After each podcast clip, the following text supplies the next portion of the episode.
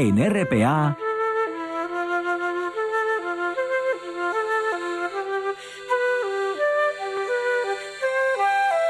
Noche tras noche.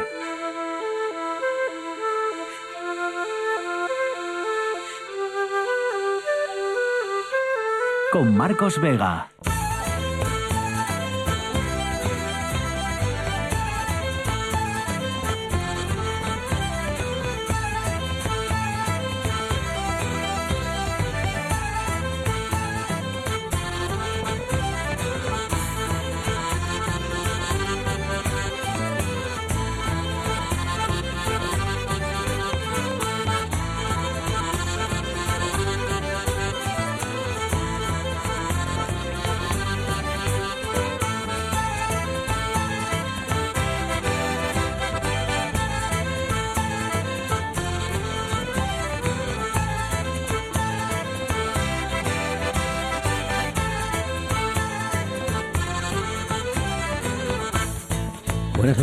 Bienvenidos al espectáculo de la radio. Se acabó el ultimátum y Ábalos se ha revelado a Pedro Sánchez, el que fuera secretario de organización del PSOE y ministro de Fomento, suspendido, ya saben, de militancia de manera cautelar y expulsado del Grupo Parlamentario Socialista. Juan Lorenzo está al frente de la parte técnica con César Inclán en producción. Son las 9 y un minuto, esto es Asturias y estas son las maneras de conectar con este programa en Facebook, Noche tras Noche, Espacio RPA, en Twitter, arroba NTNRPA. Ahora José Luis Ábalos pasará, por tanto, al grupo mixto junto a los cuatro diputados de Podemos, los del BNG, Coalición Canaria y UPN.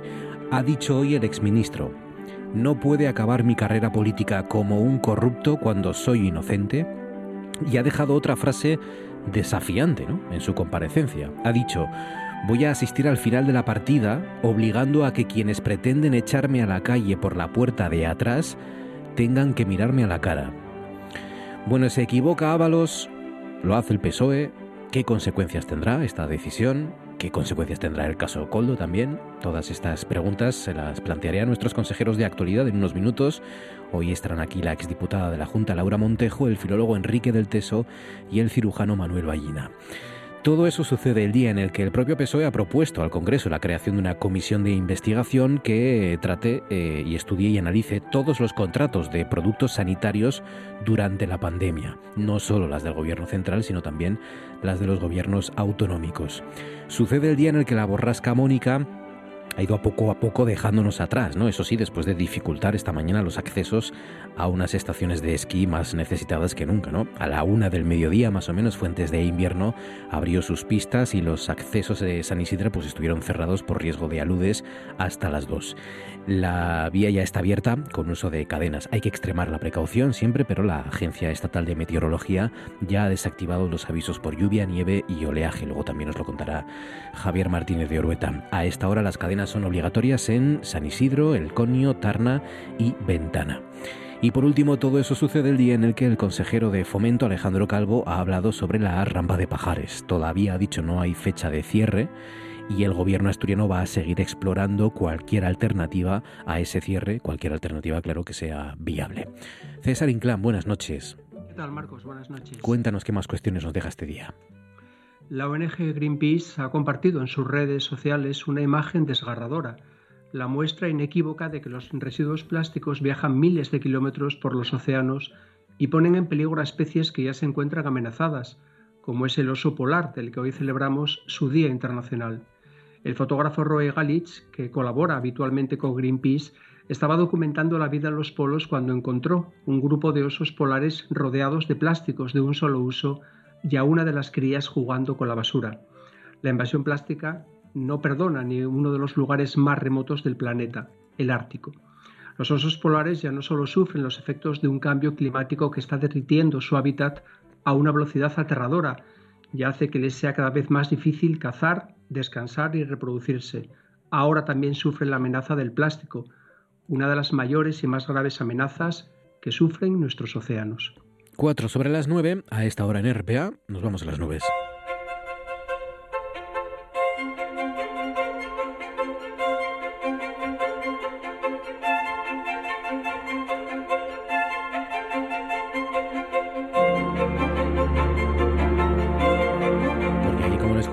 Javier Martínez de Urueta. Urueta, buenas noches.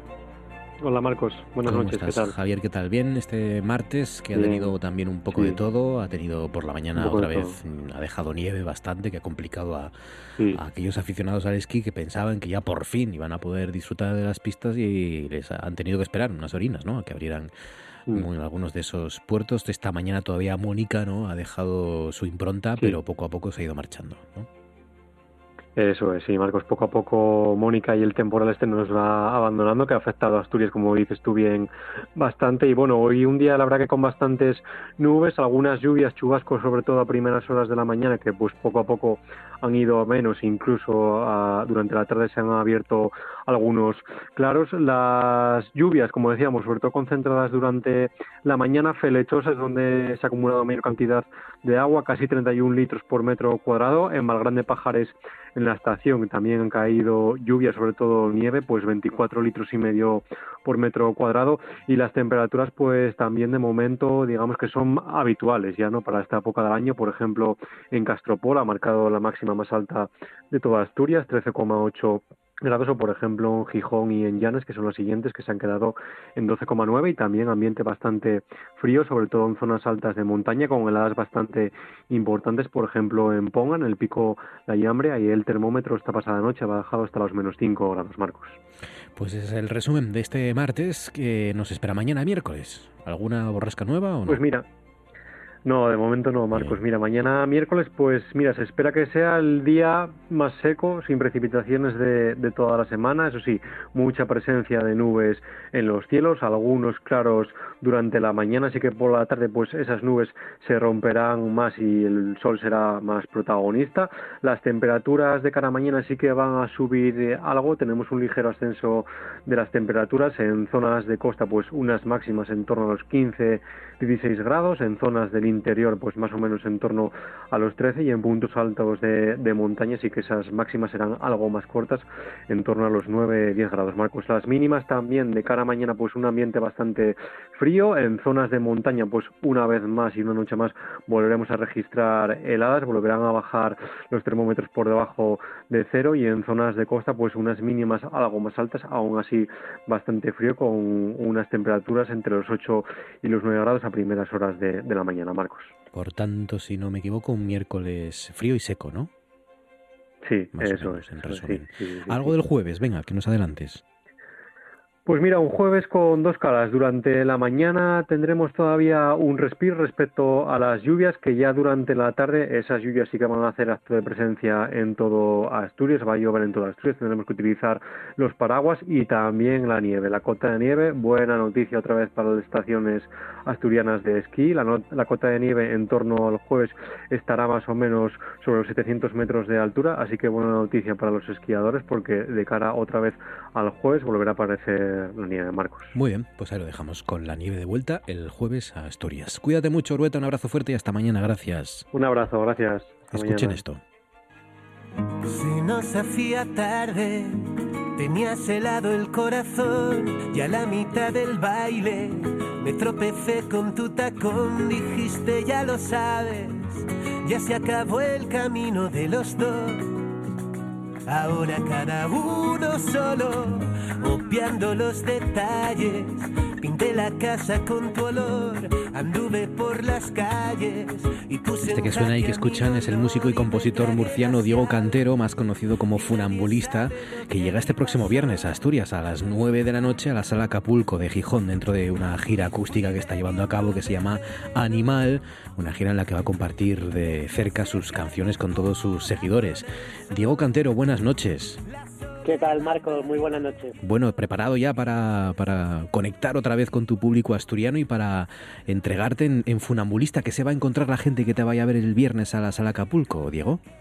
Pues sí, preparadísimo. La verdad que esta gira acústica nos está dando muchas alegrías y estamos presentando estas canciones que ahí suenan tan, tan arropadas de una manera mucho más desnuda, mucho más parecidas a como nacieron y en este formato acústico donde aparte de cantar pues también contamos y cuento las, las intrahistorias de las canciones y aprovechamos estos recintos más pequeños para mirarnos a los ojos y compartir una noche que es única por el hecho de que el público va a ser el que vaya eligiendo las canciones que vamos a ir haciendo durante toda la noche. ¿No te parece a veces que eh, los, eh, mm, los seguidores, los, los oyentes, los, los, fans, somos a veces un poco injustos porque eh, es verdad que hay muchos artistas que os pasáis horas y horas y días aportándoles matices a las canciones, arreglos, añadiendo y pensando cómo puede ser esa canción mejor, para que luego al final a muchos nos guste más precisamente esa primera versión, ¿no? La de la más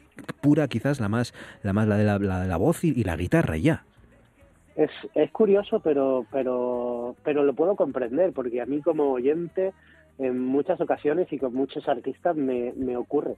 Yo tengo la suerte de poder siempre con cada disco hacer la gira en dos formatos, uno con, uno con banda en eléctrico y otro en ese formato acústico. Y te diré incluso que, que es un público distinto el que, el que viene a, a escucharnos, ¿no? Es, es normal porque porque creo que hay un, un, origen, un germen. Yo creo que el que escucha más las letras y el contenido y lo que cuentan le gusta más el formato acústico y sin embargo el que el que escucha la música de una manera más amena, más divertida, más para acompañarle en el día a día o en, o en la fiesta de cualquier lugar, le gusta un poco más la energía del eléctrico. ¿no? Tú has compuesto también para Malú, para Bisbal, para Ricky Martin. Eh, ¿Qué diferencia hay, eh, Diego, entre eh, hacer tus canciones, las canciones que tú vas a llevar sobre el escenario, o hacer canciones para que las, las interprete otro? Para escribir, para mí, siempre me resulta más complicado, puesto que puedo hablar de cualquier cosa, en cualquier estilo, de cualquier forma, y muchas veces me pierdo en buscar el qué y el cómo. Sin embargo, cuando escribo para, para otro artista, para otro intérprete, eh, digamos que hay algunas pistas que tienen que ver con eh, cuál es su capacidad vocal, qué lenguaje usa, qué discos ha hecho anteriormente, cuál es su público. Y, y normalmente me resulta más fácil digamos tener unos márgenes en los cuales debo debo trabajar o debo debo debo buscar la inspiración ahí por eso hacer canciones para otros me resulta al menos eh, más ligero, es, es como más directo y, y luego también la satisfacción ¿no? de, de verlos de verlos hacer cómo crecen las canciones, porque muchas veces las capacidades vocales de los artistas a los que les escribo canciones son absolutamente enormes y, y como autor me divierto muchísimo escribiéndoles unas melodías casi imposibles que sé que, que van a defender con, con mucha dignidad. Has estado en escenarios eh, como Dublín, en Londres has estado la semana pasada, ¿no? ¿Qué tal? Bueno, ha sido una experiencia realmente increíble. Es la primera vez que visitábamos tanto Dublín como Londres y, y la verdad que es una experiencia que pienso repetir, puesto que, a ver, principalmente el público eh, en un 90% eran españoles que emigraron, que están trabajando ahí, que tienen sus vidas establecidas ahí y creo que lo recibieron de verdad como un como un trocito de, de, su tierra, de sus recuerdos, en, llevados a ese lugar que les pilla lejos y fue una, una comunión excelente. Y la verdad que dos conciertos a pesar de ser en acústicos, te diré que la gente venía a, a cantar las canciones a pleno pulmón Qué y a, mi- a mirar a los lados y a ver también a, a- a esos españoles que también están por ahí que quizás no se conocían. Claro, claro. Y ahora Asturias, ¿no? También tu debut aquí en Asturias, ¿no? En... Muchísimas, Mm. muchísimas ganas, la verdad que sí. Eh, hemos podido ir ahí, la verdad que hace bastante tiempo que no vamos y en esta gira me empeñé en, en que en que fuera una de las de las citas porque porque sabemos que tenemos mucha gente que nos escucha en streaming, que escucha nuestros discos desde ahí y les debemos esta visita desde hace mucho tiempo. Pues ya lo ven, eh, apunten este viernes a las 9 de la noche en la sala Acapulco de Gijón, en esta gira acústica de Diego Cantero, más conocido como Funambulista, presentando Animal, esta gira íntima en la que va a compartir de cerca sus canciones con todos los que se quieran acercar y acompañarle. Diego, a disfrutar y que disfrutes de, de Asturias y que, y nada, y que a triunfar. Gracias. Gracias a ti, gracias a vosotros. Un abrazo.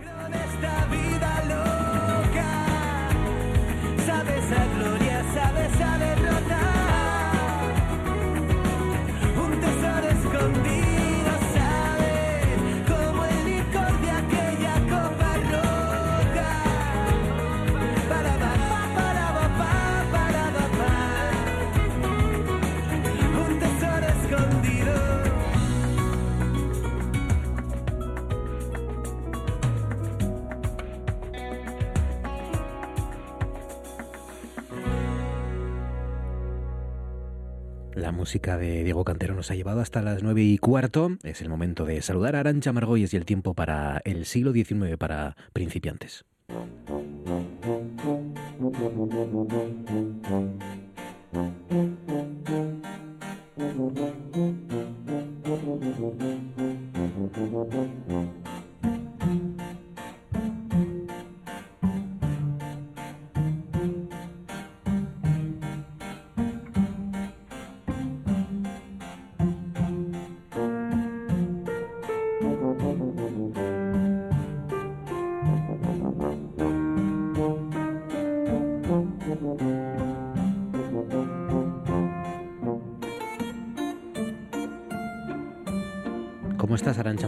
Buenas noches.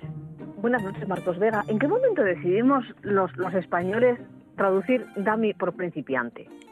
Eh, los españoles no lo sé. Yo, yo lo traduzco así, pero Dami es que, da- Dami sí, es. claro, es que sí. Dami que es como más para tontitos, ¿no? Para. ¿qué es Claro, yo, Sí. yo entiendo que sí, ¿no? Nos vamos a poner aquí filólogos de la vida. No, pero claro, pero, pero es, la, es una traducción oficial, porque todos los libros Sí. estos de para Damis luego son como para principiantes. Qué buenistas somos, Es verdad. verdad, es verdad. Hemos cambiado Dami por principiante. Eh, sí, sí, sí. Cuando ah, igual es que la editorial en cuestión pensó eh, igual vendemos más así que, que siglo XIX para tontitos, ¿no? Por ejemplo, ¿no? Para- Sí, por lo que sea. Lo de, lo de faltar al que te va a dar las perres no, no suele caer bien. para cortitos o así sería la, sí, la traducción Dami, ¿no? Una cosa así. Eh, pues aquí estamos, en el siglo XIX, para el que ya saben, Arancha Margolles se documenta muy bien en los lugares más insospechados, además, ¿no? Has estado, has estado documentándote bien y, y para ello pues has, eh, te has puesto en Flix Olé, el emigrante de Juanito Valderrama. Claro, es que, es que eh, esto, esto es duro, ¿eh? O sea, el trabajo que yo hago para esta sección, Marcos Sí, Vega, no sí, está sí. bien pagado. No, no, está claro porque que no. No. me he puesto efectivamente una de Juanito Valderrama y además es que esta tarde, hablando, hablando de esto, ¿no? Pergeñando esta sección con Patricia Pérez precisamente, Uy, empiezo uy, por ahí, aunque a ella no le guste, uy, sé una exclusiva de la vida de Patricia Pérez, bueno, de la vida de la familia de Patricia Pérez, que tiene relación con Juanito Valderrama. ¿Qué me dices? A mí nunca me había contado nada. lo cuento. O sea, hay un vínculo entre Ah. Patricia Pérez y Juanito Valderrama. Es- Esto de los Esto es- seis pasos de separación, en otras era- noches se convierte en uno. Pero era, era de Kevin Bacon, no de Juanito Valderrama. Esto da un giro de repente, ¿no? no, pero, Los- pero quién sabe. Esto, esto es algo que jamás se ha contado en la radiotelevisión pública de Asturias. El abuelo de Patri Pérez le cortó el pelo a Juanito Valderrama. ¿Cómo te queda? Madre mía. Madre mía, qué honor. Sí, Qué... sí, sí. Claro, al final... Al final ahí se nota la genética de artista, claro. Eh, Claro, de ahí claro, viene, le dejó ¿no? un buen corte. Sí, sí, no, es tal cual. ¿Qué, qué hubiera sido de Juanito Valderrama sin, sin su corte de pelo también? Eso forja el carácter de alguna manera, ¿no? Efectivamente, imagínate que, que, que- fuera algo pues como el bigote de Dalí, pues ahí, ahí queda, ¿no? Mm. Ese contacto con las grandes estrellas como Juanito Valderrama, ese artista eh, mundial, bueno, a mundial igual no llegó, pero sí que se quedó como uno de los grandes artistas de España. Nace en 1916 y llega a la gloria, al culmen de su fama a mediados de los años 40 y sobremanera a partir de 1949, que es cuando salió la canción del emigrante, ¿no? Que todos tenemos en, en mente. Claro, eran tiempos en los años 40, yo creo que si nos eh, preguntamos ¿no? a nuestros abuelos, eh, pues prácticamente todo el mundo en aquella década tenía familiares fuera en el extranjero, por exilio o por emigración económica, ¿no? Pero familiares en el extranjero, en una u otra parte. Esta canción que gira en torno a los emigrantes, pues evidentemente cosecha un gran éxito. Juanito Valderrama toca la gloria ese año, quién sabe si el abuelo de Patri Pérez precisamente ese año es cuando le corta el pelo. Y en 1950 se comenta la anécdota de que en una cacería a la que habían sido invitados varios artistas para solazar a los asistentes, el propio Francisco Franco, dictador de España, le pide esa canción concretamente y encima además no contento con eso le pide que haga un bis, lo cual deja, dice la anécdota, en un brete a Juanito Valderrama que había compuesto, se dice, esa canción para no para los emigrantes, sino para los exiliados de la posguerra. Ah, ¿Tú crees que habrá alguien que no conozca esta canción? Ah, no era para los eh, exiliados, como Franco pensaba. Eh, al revés, no era para los inmigrantes, como. Franco pensaba, sino para los exiliados, ¿no? Eso dicen, eso dice Ah. alguno. Aquí está Juanito Así- Valderrama, así sonaba. El emigrante, la canción que no era como Franco esperaba o como Franco pensaba o como Franco creía, ¿no? Tengo que hacer un rosario con tu diente de marfil para que pueda besarlo cuando esté lejos de ti. Sobre su cuenta divina, hecha con nardo y gamín, rezaré pa' que me ampare aquella que está en. Adiós mi España quería, dentro de mi alma te llevo metida. Aunque soy un emigrante, jamás en la vida yo podré olvidarte.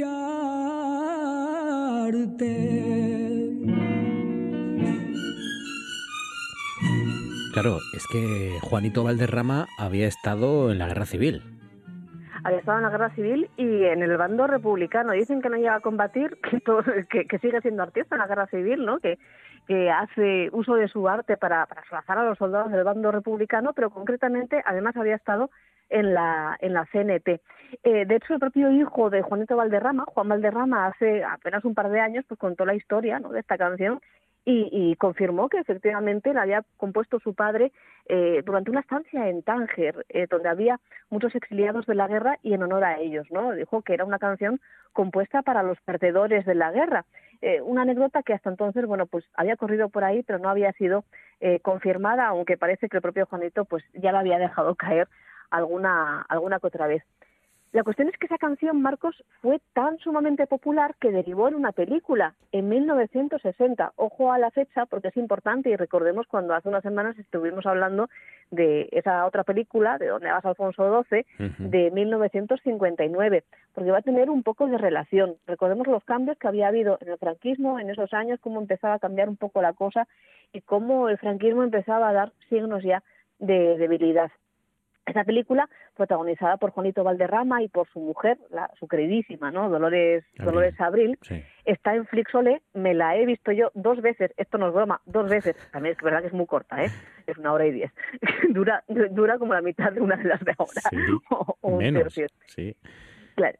Y yo no conocía esta película, no la había visto hasta ahora, y me llevó una sorpresa porque, claro, esta película gira, efectivamente, no había que tener mucha imaginación para saberlo, en torno a un emigrante que echa de menos España, que es básicamente el argumento de la, de la canción, ¿no? Pero claro, podían haber optado, Marcos, por lo fácil, podían haber puesto pues el típico emigrante con, no sé, pues el indiano de sombrero Panamá, ¿no? Que, que se marcha a recoger caña a Cuba y vuelve con perres, sí. o, por ejemplo, mismamente un emigrado a Bruselas, pero entonces ya a finales de los 50 ya había habido las primeras emigraciones a, a Bélgica, a Alemania y, a Francia de, de forma económica, ¿no? Pues para trabajar en fábricas de coches, hacerse líos con los francos y todas estas cosas. Eso hubiera sido lo fácil y quizás lo más popular y lo menos político. Mm, Había un montón de opciones para que la cosa no fuera tan evidente, pero no. El inmigrante nos va a hablar de soldados y de soldados perdedores.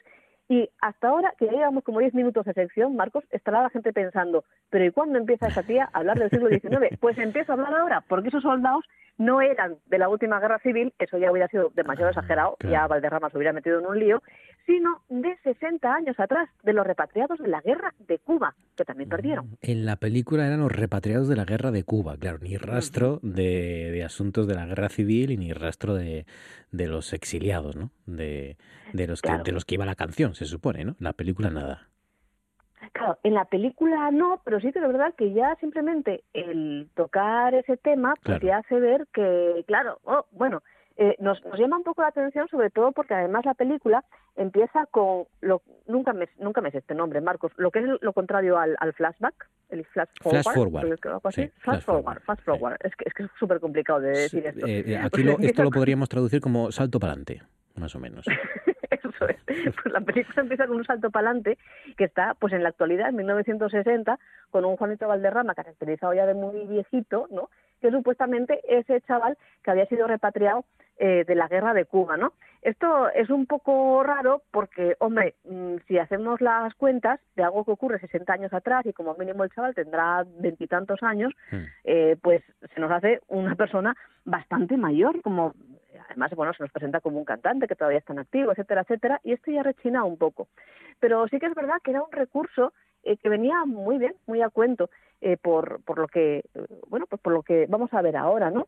Eh, recordemos que esos repatriados, Marcos, de, de Cuba, fueron pues todos aquellos jóvenes de eso, 20, 25 años que se fueron a combatir a la isla en esos últimos años de la guerra, cuando ya estaba todo prácticamente perdido. Cuando la cosa se pone fea, como un año antes de que se pierda Cuba en 1898, empiezan esos soldados a volver en grupos eh, y esos grupos son objeto pues de los mismos re- recibimientos no calurosos eh, que se les había dado también cuando habían partido a, a la isla. Se Cuba, eh, Cuba se pierde finalmente en 1898 y ahí empieza el boom de la repatriación a España. Esto lo vemos muy bien en la vieja prensa. Por ejemplo, en el comercio, pues a partir de, de la caída de Cuba, de la pérdida de Cuba, se da cuenta absolutamente de todos los repatriados, todos los soldados repatriados, no solamente de Gijón, sino también de Asturias, que llegan al puerto de Gijón, al puerto o a la estación, porque venían o bien en barco o sobre todo aquí a, a Asturias venían en tren desde Santander, porque paraban en el puerto de Santander, Ajá. o en tren desde Madrid. Mm, claro, claro, claro. Eh, bueno, el, el domingo ah, hablaste de uno, ¿no? De, en el comercio.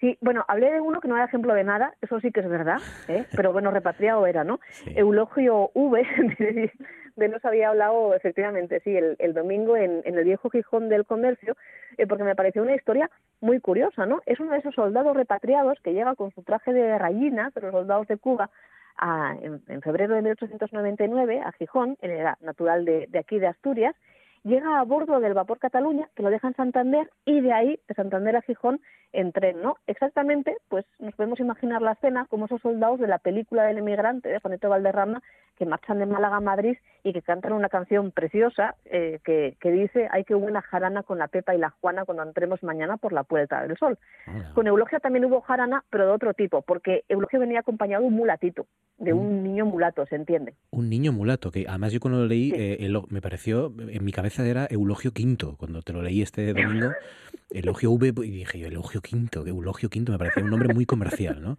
Eh, Es y ap- apareció con un niño mulato que se llamaba Julián.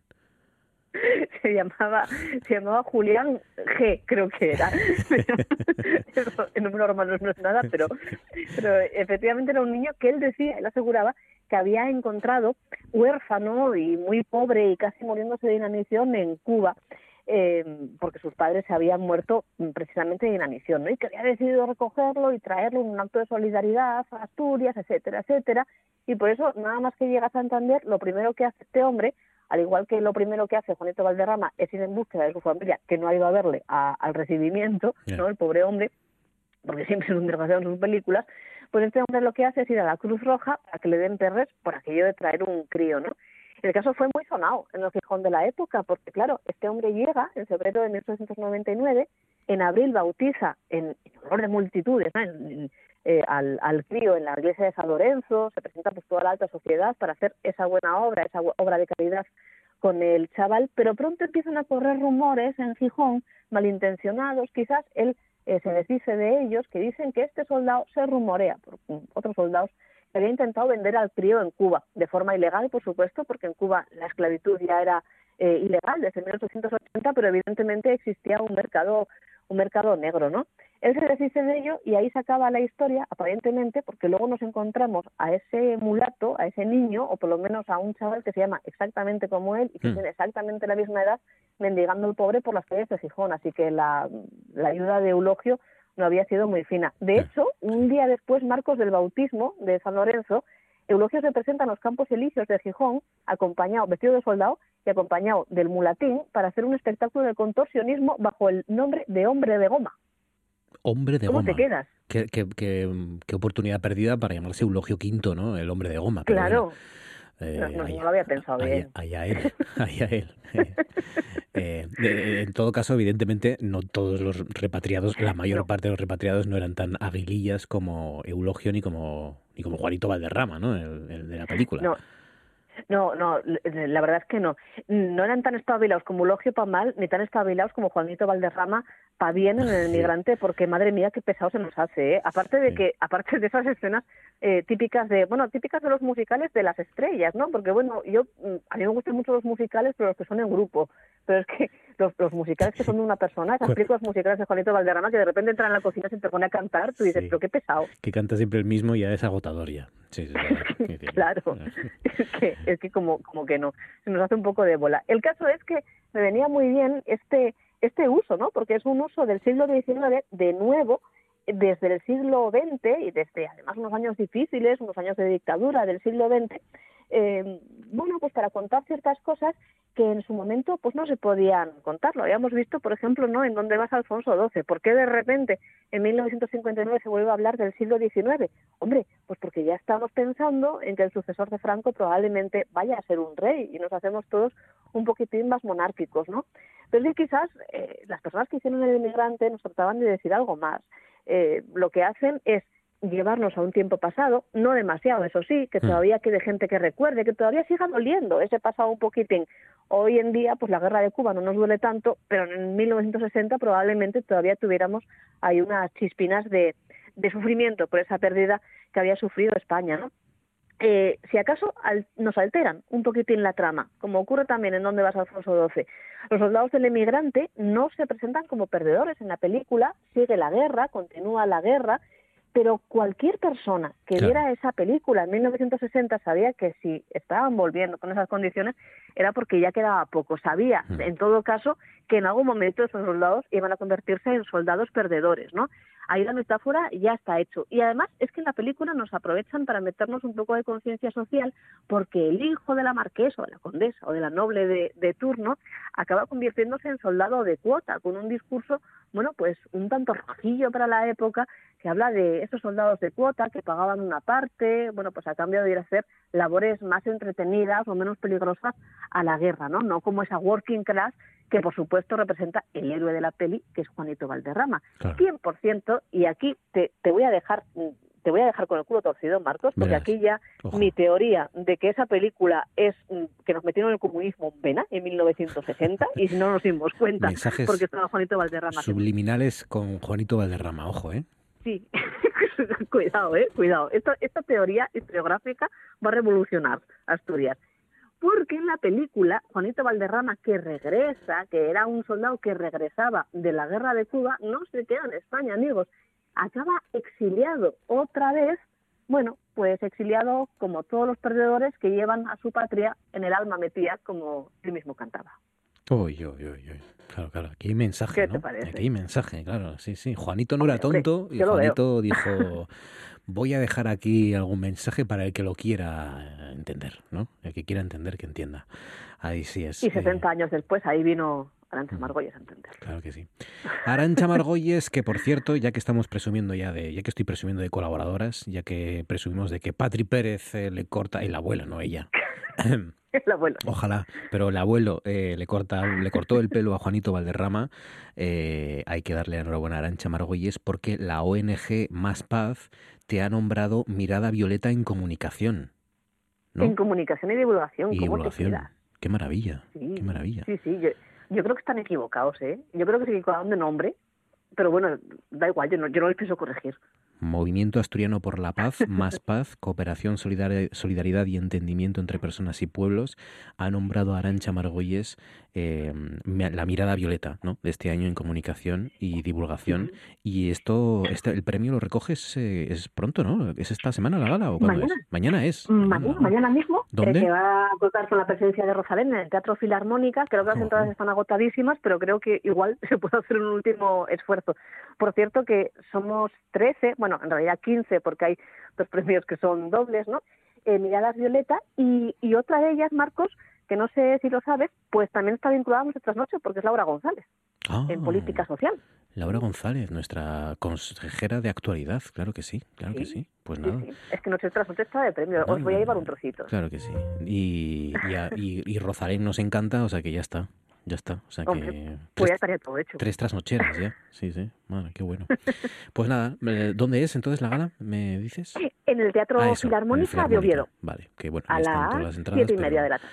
Ahí estarán nuestra Laura González, nuestra consejera de actualidad, y, y Arancha Margolles y Rosalén. Y luego más gente, pero sobre todo esas tres, claro que sí. Arancha, cuídate, enhorabuena, amiga. primero. Un abrazo fuerte. Enhorabuena. Gracias a vosotros. Gracias. He examinado mi conciencia y mi trayectoria, y no puedo afirmar que siempre haya sido justo o sensato, pero he intentado buscar la verdad con diligencia e informar de ella. Aunque como en este caso me advirtieron de antemano de que sería el blanco de los ataques del senador McCarthy. Esperamos tratar asuntos de mayor interés para el país la próxima semana.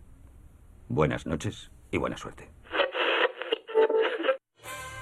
David Rionda. Buenos días, Asturias. Arranca Rubén Morillo. Muy buenos días. Y toda su tropa de liantes Buenos días. Muy buenos días. Esperemos que por fin haya vida inteligente en la Tierra. Desayuno con liantes. Una vuelta de tuerca a la actualidad. No quiero hablar de Arevalo, por favor. Desayuno con liantes. Con David Rionda y Rubén Morillo. De lunes a viernes a las diez y media de la mañana. RPA. La radio autonómica.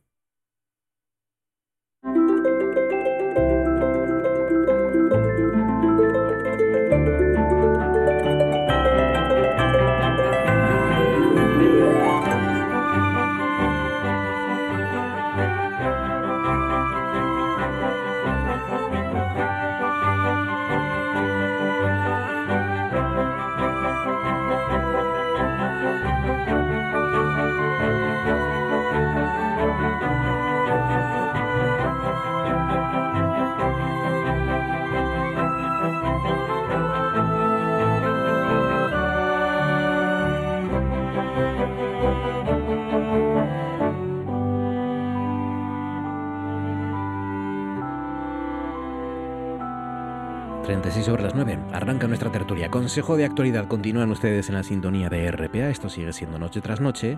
Y ya nos acompañan Lucía Montejo. Lucía, buenas noches. Muy buenas noches, Marcos. ¿Qué tal? Muy bien. ¿Qué tal, Lucía? ¿Cómo estás? ¿Bien? Muy bien, todo en orden. Bien. ¿Has ido a la nieve? ¿Has ido a, al, al agua? No sé.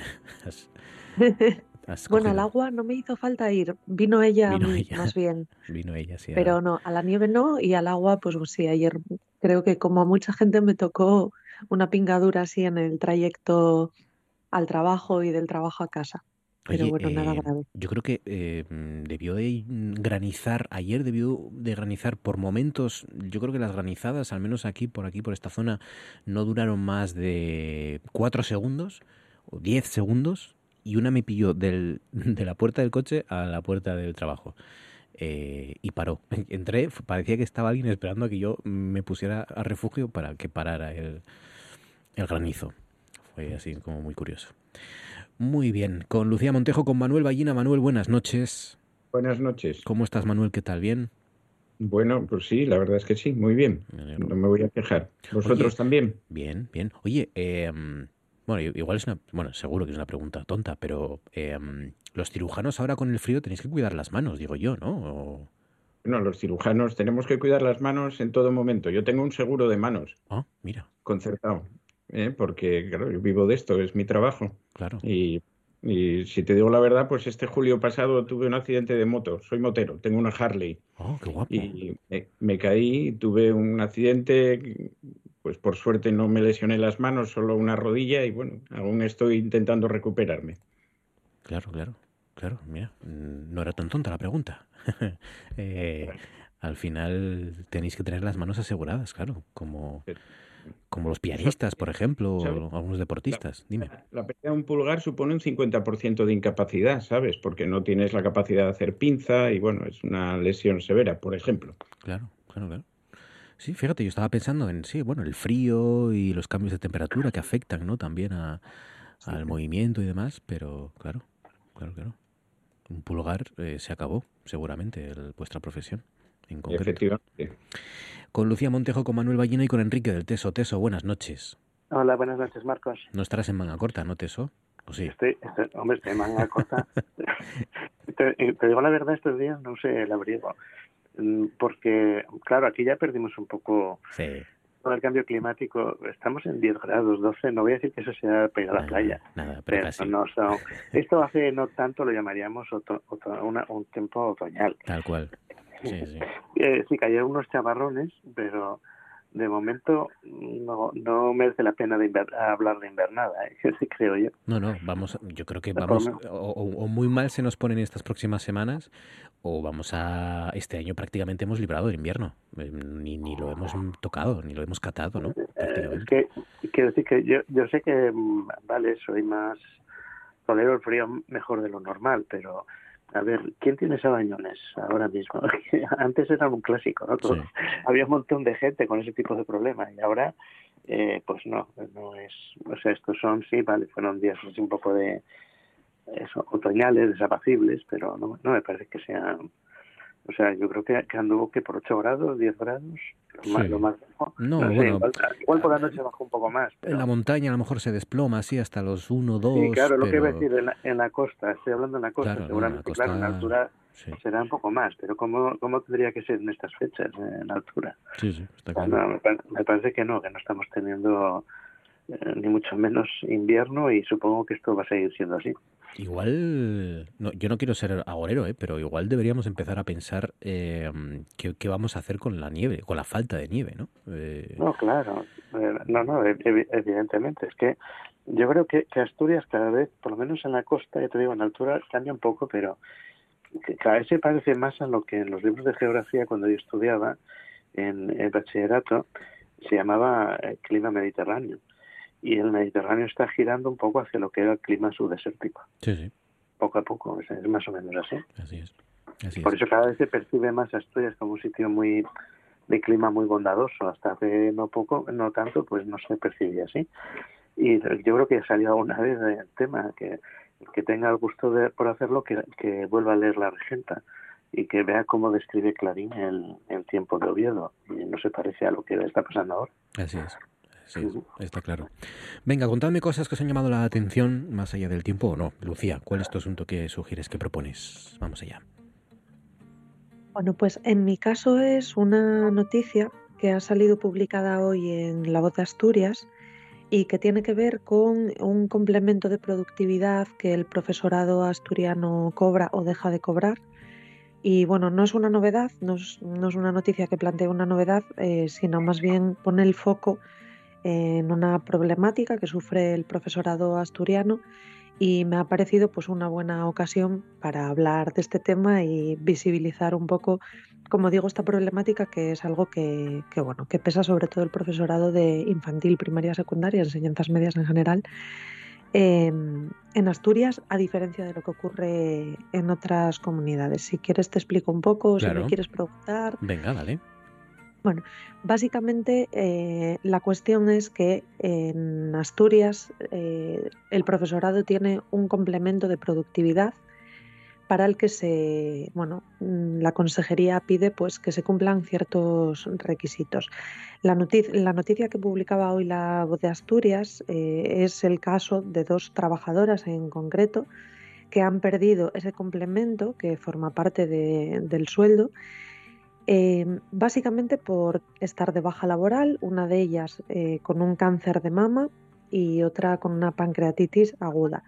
Estas dos eh, profesoras, maestras, pues lógicamente tuvieron que acogerse a una, a una baja laboral, a una incapacidad temporal, y la Administración entiende que esto entra dentro de la categoría de absentismo laboral y por lo tanto retira ese complemento que en función del nivel educativo en el que des clase pues puede ascender hasta casi 500 euros al mes.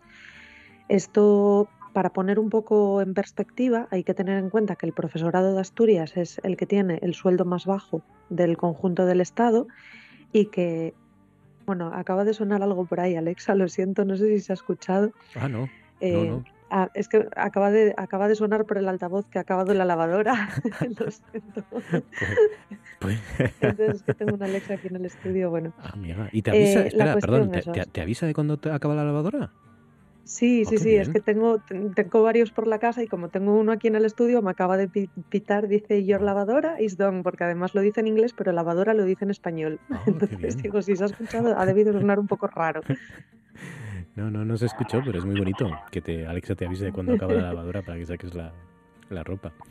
Sí, perdona, Bueno, decía. cosas que pasan. Mm. Em, pues eso, la cuestión es que este, este complemento aquí en Asturias se introdujo como una forma, digamos, de corrección de esta diferencia salarial respecto a otras comunidades autónomas, pero en vez de poner pues un complemento de antigüedad como existe en otros cuerpos que tienen que ver, pues eso, ¿no? Es un- lo que se llama la carrera profesional. En el caso del profesorado no es la carrera profesional, no es un complemento que cobre todo el profesorado, sino que está sujeto, como digo, a ciertos requisitos que, eh, pues, si dejas de cumplirlos, se te quita ese complemento y ya está, ¿no? Entonces, bueno, esta noticia básicamente lo que hace es, pues, visibilizar un problema y es que eh, para poder cobrar un complemento que otros empleados públicos tienen por mera antigüedad, eh, pues en el caso del profesorado tienes que estar sujeto a una evaluación docente que hacen los propios directores de los centros, con lo cual, eh, pues bueno, estás un poco sujeto ¿no? a, a- esa evaluación, pero es que aparte, como digo, pues eh, no se considera que una, que una baja laboral por una cuestión de salud pues, pues mm, sea una, una excepción para esos criterios y por lo tanto pues lo que sufres es un doble castigo en el caso además de tener, como digo, enfermedades graves como, como las de estas dos compañeras que bueno pues se les retira ese, ese complemento y, y, bueno eh, pues muy gravoso lógicamente como no puede ser de otra manera. Entonces bueno creo que es pues una cuestión bajo mi punto de vista, bastante grave que tenemos en Asturias. El profesorado es el único cuerpo dependiente de la Administración autonómica que tiene este complemento y no de antigüedad. Eh, y bueno, como digo, es una noticia que pone el foco, que creo que es lo que hace falta porque creo que es algo que es bastante desconocido fuera del gremio y que, y que bueno, es grave, es grave que te detecten un cáncer o tengas una enfermedad grave y que, y que pierdas un montante tan importante de tu sueldo. Ah, es terrible. Son los casos eh, de Tania y Verónica, ¿no? que cuentan Mm. los compañeros de la voz de Asturias, no sé si aparecen en otros medios, que me disculpen mis compañeros si, si también aparecen en otros medios, eh, yo lo leí en la, en la voz, eh, mm, más de 300 euros al mes eh, encima después de ser de- diagnosticados con cáncer.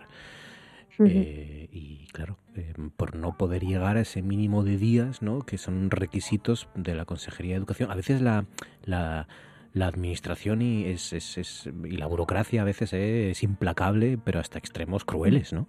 Eh, hasta extremos Bueno, crueles. Esto es, a mí me parece importante señalar que esto no es una cuestión administrativa, que esto fue fruto de un acuerdo que firmaron algunas organizaciones sindicales, no todas, y que hay otras organizaciones sindicales que llevan reclamando que esto se cambie mucho tiempo y que en vez de un complemento de productividad lo que se pague sea un complemento de antigüedad o una carrera profesional de la misma manera que cobran el resto de el resto de funcionarios y que el profesorado deje de ser pues la rara avis, digamos, como digo, de la administración con unas condiciones laborales que, que al contrario de lo que mucha gente piensa, porque es algo curioso, no son tan buenas como la gente piensa. Como digo, el, el sueldo del profesorado, bueno, cuando digo profesorado me refiero lógicamente a profesores y maestros, ¿eh? no solo a- al profesorado de enseñanzas medias. Como digo, es que es, es que es el más bajo del Estado y, y esa compensación no es para todo el mundo. De hecho, em, alguna, bueno, hay alguna organización sindical eh, pues que no firmó este acuerdo porque le parecía que era muy lesivo en términos de derechos laborales. Y bueno, hay personas que no cobran este complemento teniendo derecho a él como una forma de protesta. Pero claro, estamos hablando de compañeros que asumen que de su bolsillo dejan de cobrar, pues en el caso de un profesor de secundaria, sobre 480 euros al mes. Entonces, al final lo que hizo la consejería con esto es, mm, en vez de hacer una mejora, una mejora en términos de derechos laborales para el conjunto de la plantilla, lo que se hizo fue sacar esto de la negociación colectiva y convertirlo en una especie de derecho individual que, sobre el que además pesa pues una situación de presión permanente, porque es que o sea, pierdes el derecho. Y es que si tú estás un año, por ejemplo, el caso de un cáncer, ¿no? que es un, caso muy visible, lo pierdes un año, pero es que si es un, una enfermedad que, te, que va más allá de dos años, eh, lo pierdes durante muchos más ejercicios. Entonces, bueno, sería importante que esto se revisara y este complemento de productividad desapareciera. Me parece una cuestión, vamos, con una lógica neoliberal mm. que no debería tener cabida en una consejería como la asturiana y, mm. bueno, esperemos que se corrija en los próximos años. Así es. Manuel, ¿cuál es tu asunto? ¿Qué sugieres? ¿Qué propones? ¿Qué tema nos traes? Voy una vez más a acogerme a, mi sector y hoy es leer una noticia muy interesante en el Hospital de Cabueñes. Yo soy gijonés ejerciente, en la que se habla de que el servicio de cirugía masilofacial de aquí implantó dos prótesis de mandíbula a una paciente que llevaba sin poder abrir la boca varios años. Eh, en sí es, un, es una noticia muy interesante para esta paciente y para todos aquellos que tengan esta patología, pero yo la traigo a, a colación aquí en esta tertulia para que podamos, para recordarnos a todos que en Asturias hay mucho talento.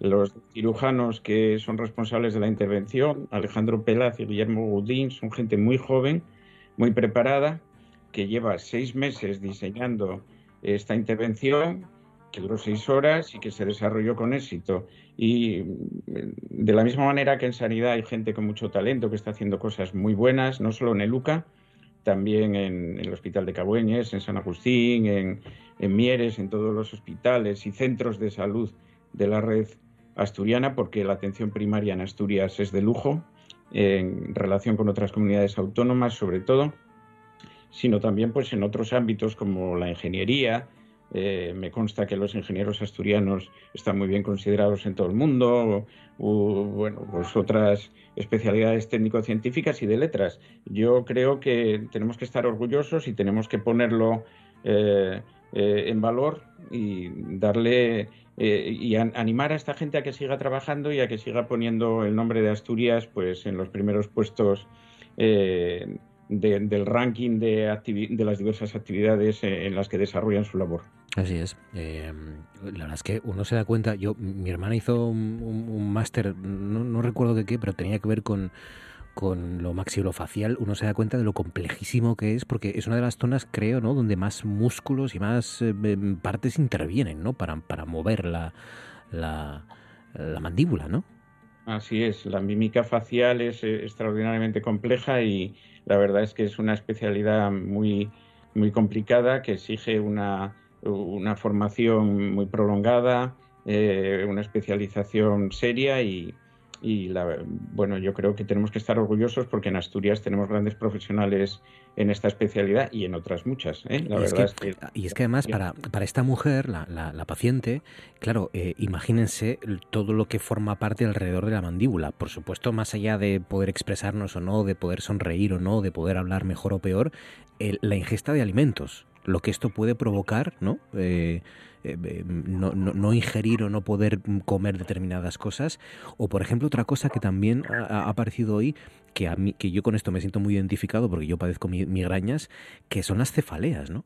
claro, al, al, apretar y, no, y no mover la mandíbula de manera correcta, esta, esta mujer tenía muchos dolores de cabeza, ¿no? Efectivamente, así es.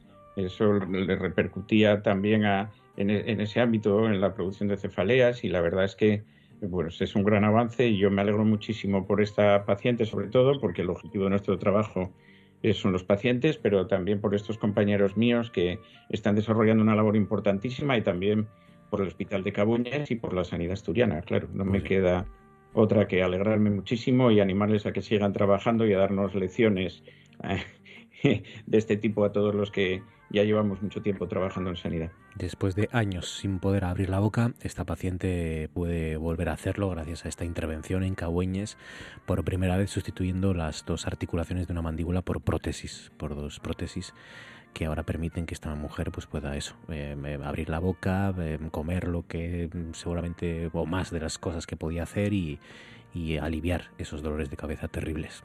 Muy buena noticia, claro que sí. Teso, ¿cuál es tu asunto? ¿Qué sugieres? ¿Qué propones? Bueno, pues no, me alegro mucho de lo que está acaba de comentar eh, Manuel.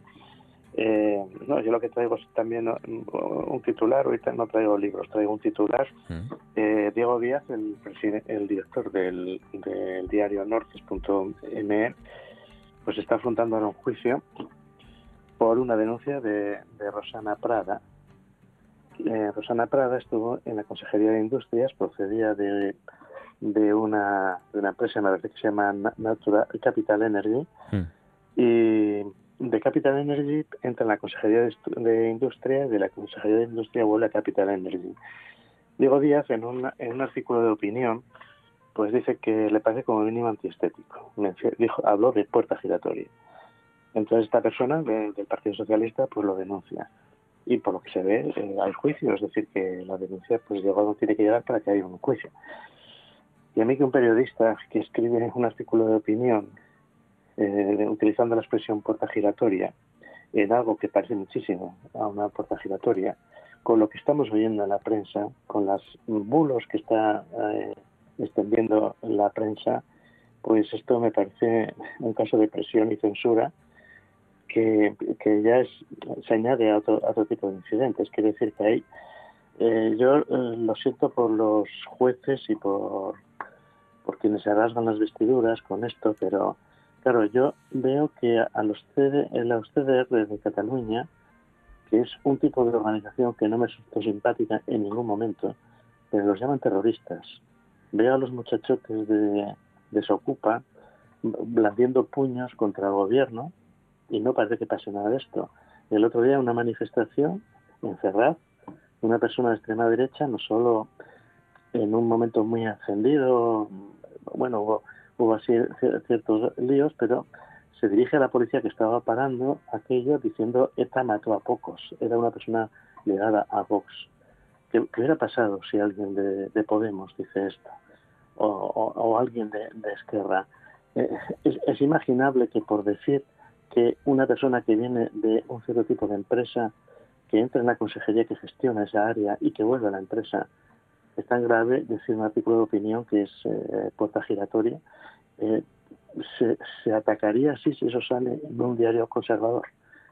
Me parece que esto ya empieza a tener, así como tenemos, como acaba de subrayar Manuel Ballina, buenos motivos para, para alegrarnos de los profesionales de la sanidad que tenemos, porque lo que está fallando en sanidad no son sus profesionales, cuando falla, es, es más bien eh, cuestión de gestión y cuestión política, no, no, no de profesionales, pues no sé, Marcos, tú eres periodista, empieza a no estar nada orgulloso de la prensa. ¿eh? Es un... no, o sea, bueno, la prensa y de la justicia sobre todo.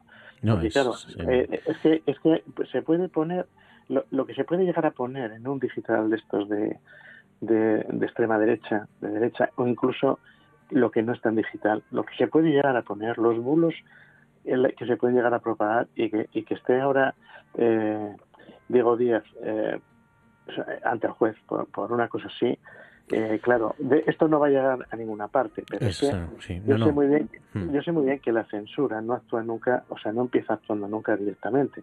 En Gijón ya pasó, y yo, hablé de ello cuando cuando Oliver, el, que dirige eh, esto, bueno, la, empresa que, gestiona los espectáculos, ahora se me fue el nombre, em, pues empezó a decir que... Divertia.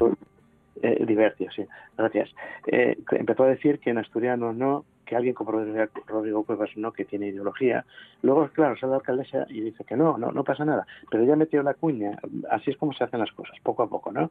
Se va metiendo la cuña y me parece que algunas cosas tienen que tener una respuesta mucho más contundente. En el caso del ayuntamiento, eh, no sé por qué seguimos trabajando ahí en Divertia al señor Oliver después de aquello.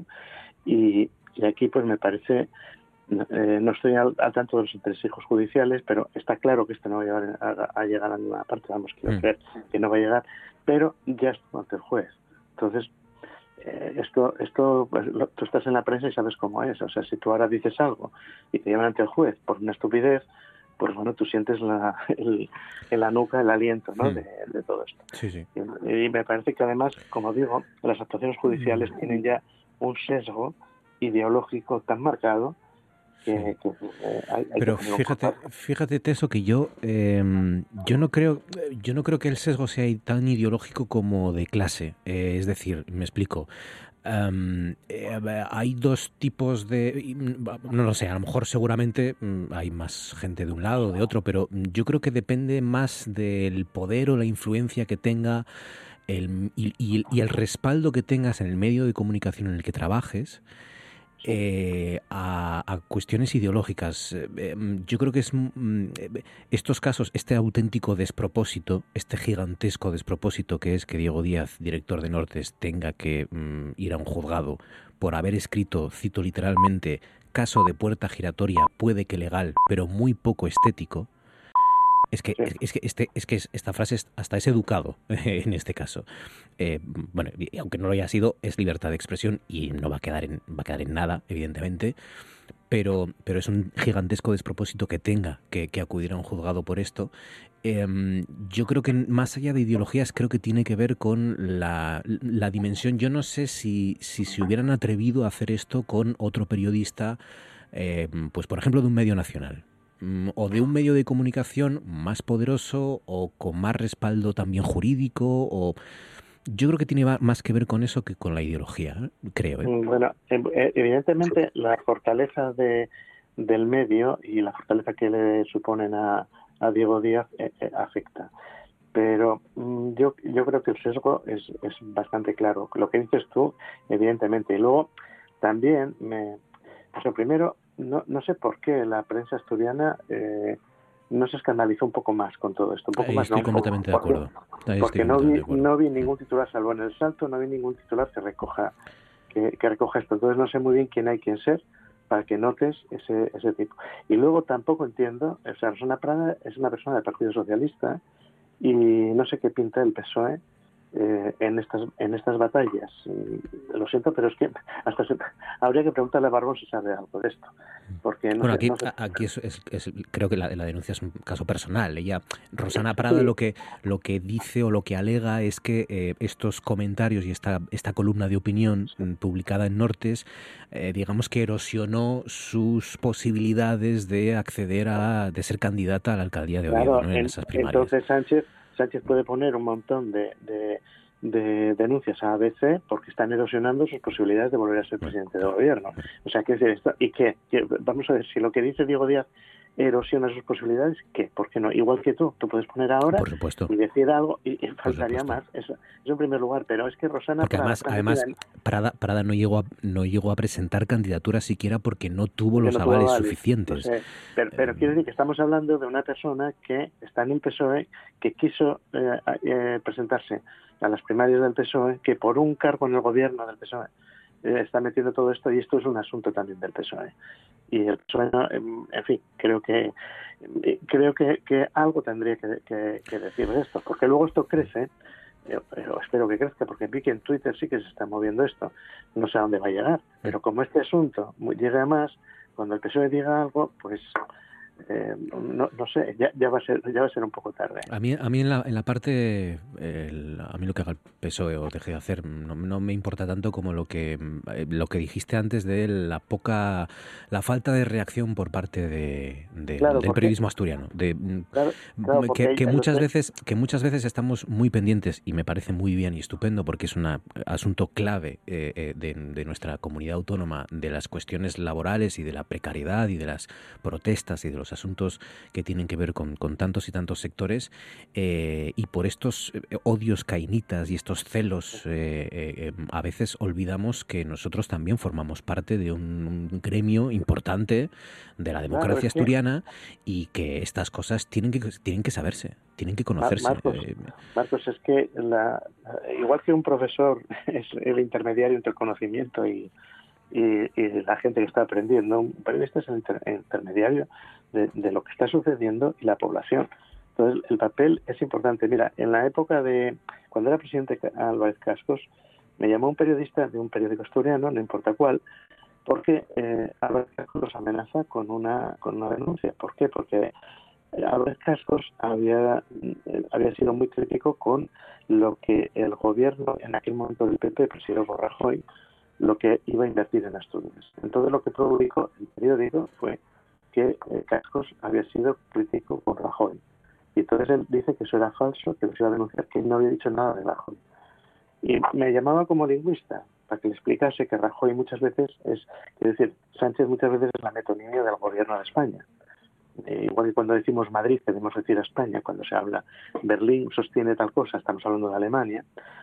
Pero claro, yo le dije al, periodista, digo, vamos a ver, Cascos lo sabe de sobra y cualquier persona, no hace falta que sea lingüista, lo sabe, lo sabe de sobra. Y cuando decimos la postura de Londres sobre tal asunto es la postura del Reino Unido del gobierno británico. Mm. Eh, lo que ocurre es que eso está presionando, eh, como, como a veces pasa con la prensa. Quiere que eh, marquéis un tipo de línea o sea, os está amenazando sencillamente Para, que, para que sigáis una línea, algo que me imagino que los periodistas deberían ya un poco de callo, ¿no? De que os ocurra. Sí, sí, sí. Lo que pasa es que eh, los hay que tienen más y mejores maneras de defenderse que otros, ¿sabes? no, no, eh, hombre, eso, está claro. está claro. Eh, hay hay mm, periodistas ahí fuera que tienen mucha más facilidad para decir lo que creen conveniente porque a su alrededor están muy cubiertos económica, política y, jurídicamente. y los hay que... a veces nos jugamos pues nuestro sueldo, que nos abran un expediente o que pase cualquier lo sé muy bien. Lo que, pasa es que yo en, muchas profesiones, mira, hace un momento cuando estaba oyendo hablar a Manuel Ballina, yo notaba un orgullo gremial en lo que decía, en lo personal. Hmm. Es que me parece muy bien, quiero decir, me parece muy bien que un médico eh, adore la medicina y, disfrute con ello, y que un profesor adore la enseñanza y disfrute. Y creo que ese punto en los periodistas debe existir también. Y por lo tanto, ahora mismo, eh, volvemos a insistir en lo que tú mismo subrayaste, ahora mismo la prensa asturiana debería haberse hecho eco de esto, porque un periodista debe también adorar el periodismo, la información, y debe sentirse dolido porque estas cosas pasen. Mm.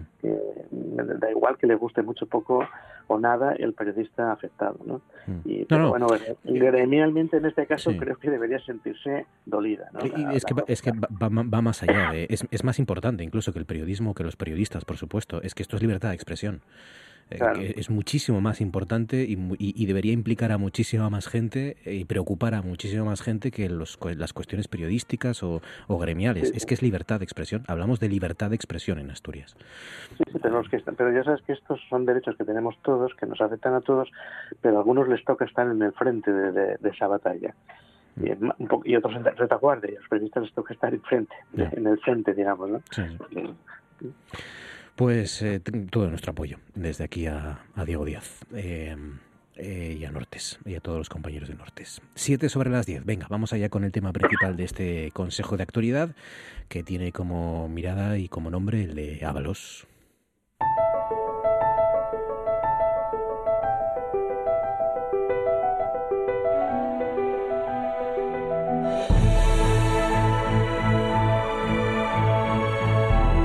Esto es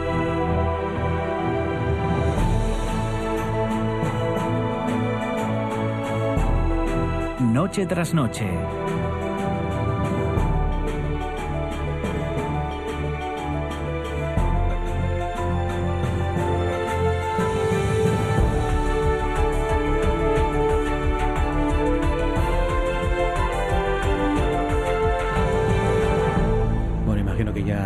Saben ustedes, si no, pues lo recuerdo, eh, José Luis Ábalos, que fue exsecretario de la organización del PSOE, que fue exministro de Transportes, hombre de partido de toda la vida, que llegó a estar muy unido mm, personal y políticamente a Pedro Sánchez, pues hoy eligió la manera más seguramente dolorosa y lenta de, romper mm, con, su partido y desafiar a Pedro Sánchez, ¿no? a su líder y a, su equipo, estirando el plazo hasta hoy. Ya saben que ayer el partido le había dado 24 horas. Yo creo que nunca había pasado esto, ¿no? porque digamos de manera pública ¿no? que se le diera a un cargo de esta entidad, eh, o aunque sea ex cargo de esta entidad, pues un plazo de 24 horas.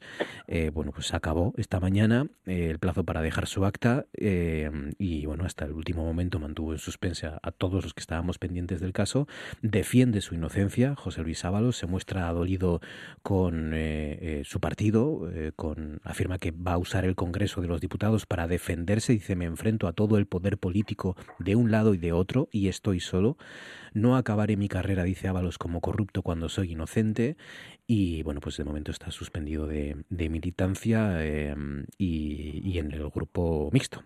Ahí está, y ahí es donde estará José Luis Ábalos. Eh, ha, hecho bien Ábalos, ha hecho bien el PSOE, se han equivocado uno, los dos. ¿Qué consecuencias puede tener todo esto, Lucía? Bueno, creo que las consecuencias están ya, más que las que va a tener, están ya encima de la mesa casi, ¿no? Por una parte el incendio interno a nivel de partido que tiene el PSOE en este momento y por otra que lógicamente dificulta aún más la aritmética parlamentaria que, que, ya era bastante complicada. Y además con una situación en la que el PSOE parece decidido a tensar todo lo que pueda y para mí la prueba de ello es eh, la filtración de los datos personales de Ábalos a los medios de comunicación. No sé si lo habéis visto que en la, en la nota de prensa que se envió por parte de la Ejecutiva Federal del PSOE para transmitir la resolución de suspensión de militancia se incluyó el domicilio, vamos, el domicilio a efectos de notificaciones que tiene en Valencia Ábalos, su dirección de correo electrónico, eh, su DNI, entonces, bueno, ¿no? datos personales eh, sensibles, sobre todo el, tema del domicilio. Entonces, bueno, yo creo que e, eso por una parte, pero luego con todo este caso me parece que se abre, bueno, o no sé si se abre o, otra vez se, se vuelve a, poner luz sobre ello, un debate muy interesante sobre la cuestión de la responsabilidad política en los casos de corrupción. Y es que, bueno, el caso Ábalos, pues ya tiene, nombre de caso, ¿no? estos días es, digamos, la, sobre lo que estamos todos un poco así con la atención puesta, pero, pero claro, el, caso de las mascarillas, o bueno, el caso de las mascarillas, las compras de mascarillas con, con, con la misma empresa no solo fue por parte del Ministerio de Ábalos, tenemos a Francina Armengol que hoy en, día es presidenta del Congreso de los Diputados, que también compró mascarillas siendo la presidenta de Baleares, eh, Ángel Víctor Torres, actual secretario del Partido Socialista de Canarias y ministro de Política Territorial actualmente, también compró mascarillas cuando era el presidente de Canarias, el Ministerio de Sanidad de Salvadorilla o el propio Ministerio de Marlasca, que ahí sigue. Entonces, a mí creo que mm, lo que me hace preguntarme o la pregunta que veo que queda abierta es el porqué de esta posición del PSOE y sobre todo viendo que Coldo García pues es una persona que ha tenido digamos parabienes también por parte del Partido Popular.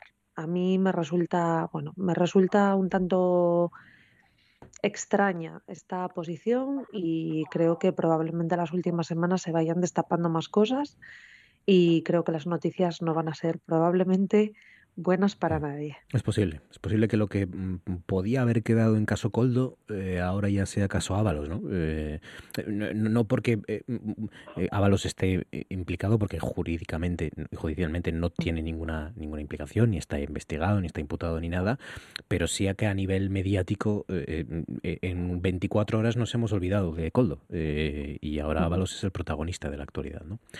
¿Qué te parece, Manuel? ¿Cuál es tu tu visión? Bueno, yo creo que aquí lo que está claro es que es un juego político, se desató una cacería y Coldo es una pieza menor. Hmm. Hay que buscar piezas mayores. Eh, pues ahí tenemos a José Luis Ábalos, ministros, incluso al presidente Sánchez. Hoy por hoy, yo creo, yo dejaría actuar a la policía y a la justicia.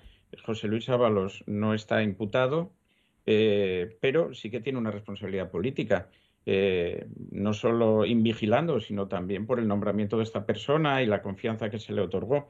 Parece ser, supuestamente, indiciariamente, que esta persona cometió irregularidades. Eh, bueno, yo insisto, dejaría hacer a la justicia. Yo si hubiera sido, eh, yo creo que José Luis Ábalos, el, acta de diputado es personal, eso está claro, pero él concurrió a las elecciones con una marca, la marca del PSOE, Creo que lo correcto hubiera sido pues que hubiera entregado ese acta y, bueno, pues eh, hubiera mantenido su inocencia porque tiene derecho a la presunción de inocencia como todos los ciudadanos, como cualquier ciudadano. Eh, Bien, aquí concurren una serie de datos. Vas, te vas enterando poco a poco, vas rascando y pues Francina Armengol. Bueno, pues Francina Armengol pues probablemente esté en el origen de este caso, porque fue la que destapó el sobreprecio eh, de las mascarillas, de la compra de las mascarillas, incluso reclamó la devolución de una cantidad de dinero eh, del que habían pagado la comunidad balear por, por una supuesta compra. Yo creo que Mira, yo tenía un, maestro en cirugía, siempre recurro a ejemplos de, mi profesión porque me resulta más sencillo que cuando había momentos complicados, porque a veces los hay en las intervenciones, etcétera, repetía una frase, decía, eh, mira, lo primero, no perder la calma. Eh, si nos lanzamos en una carrera desaforada a una causa general, a poner a todo el mundo en la picota, vamos a cometer en muchas injusticias. A lo mejor, eh, como dice Lucía, pues con el paso de los días vemos que hay muchas más personas imputadas, se van destapando eh, pues, situaciones irregulares. En el momento en que se vayan destapando, que haya pruebas, etcétera, yo creo que es cuando se deben de tomar las medidas oportunas. Hoy por hoy, eh, José Luis Ábalos, también Lucía decía que se ponían entredicho, bueno, pues la estabilidad del gobierno. Bueno, yo confío que José Luis Ábalos mantenga un cierto criterio de honorabilidad y mantenga sus ideas, las ideas que le llevaron hasta aquí, no creo que se hayan modificado por esta situación personal. Él tiene sus derechos, hace bien, entiendo, en ejercerlos, hace bien en defenderse. Eh, si considera, bueno, porque es inocente, no hay ninguna imputación en su contra, que debe enrocarse eh, en esta posición suya como diputado y, usar las prerrogativas de, este cargo, que, es un cargo electo, no es un cargo público, ¿verdad? Son una serie de ciudadanos los que le han elegido para, para, pues para representarles, pues si, si insisto, si, si José Luis Ábalos eh, cree que es lo mejor que debe hacer para tratar de defenderse, pues está en su derecho. Yo creo que no es correcto, creo que debe asumir su responsabilidad política pero siempre te queda esa duda pues yo recuerdo casos semejantes en, Asturias, ¿verdad? Pues de gente a la que se obligó a dejar sus cargos, a la que se apartó de, cargos públicos, incluso no ya electos, y luego, con el paso del tiempo, se descubrió pues que aquellas eh, pues, eh, pues, pues, que aquellas, aquellas causas en las que se les trataba de implicar no tenían fundamento, decayeron, desistieron y sin embargo estas personas pues eh, pues desaparecieron de la escena pública. Creo recordar el alcalde de Caso, si no, si no me, si, me falla la memoria, como un ejemplo, pues quizás paradigmático de algo semejante. Entonces, yo diría, mucha calma, responsabilidad política sí, no está imputado. Eh, esperemos a ver qué dice la policía, qué dice la justicia, dejémosles hacer y en el momento en que eh, se vayan destapando los casos y que haya pruebas suficientes, pues será cuando debamos pues reclamar las responsabilidades oportunas, porque en eso sí que estoy de acuerdo con declaraciones de líderes políticos. Lógicamente, quien cometa una irregularidad tiene una responsabilidad por ello y debes Debe, pagar por ella, vamos, eso está clarísimo. Hay una frase muy dura hoy en la comparecencia de José Luis Ábalos, que es esa que les leí al principio, en la que dice voy a asistir al final de la partida obligando a que quienes pretenden echarme a la calle por la puerta de atrás tengan que mirarme a la cara y luego añadí algo así como a mí y a todos los que me están apoyando, ¿no? A todo el equipo que me está apoyando. Teso, ¿qué te parece todo esto?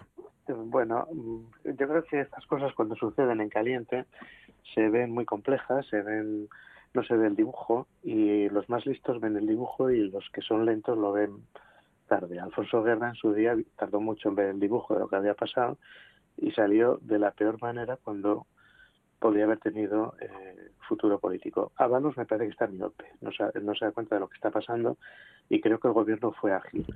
La política no, no, es, no es la ley, ¿no? Quiero decir, no, no, tiene que ver. Yo no creo que nadie crea que Ábalos eh, ganó dinero con esto, no hay nada que apunte en esa dirección.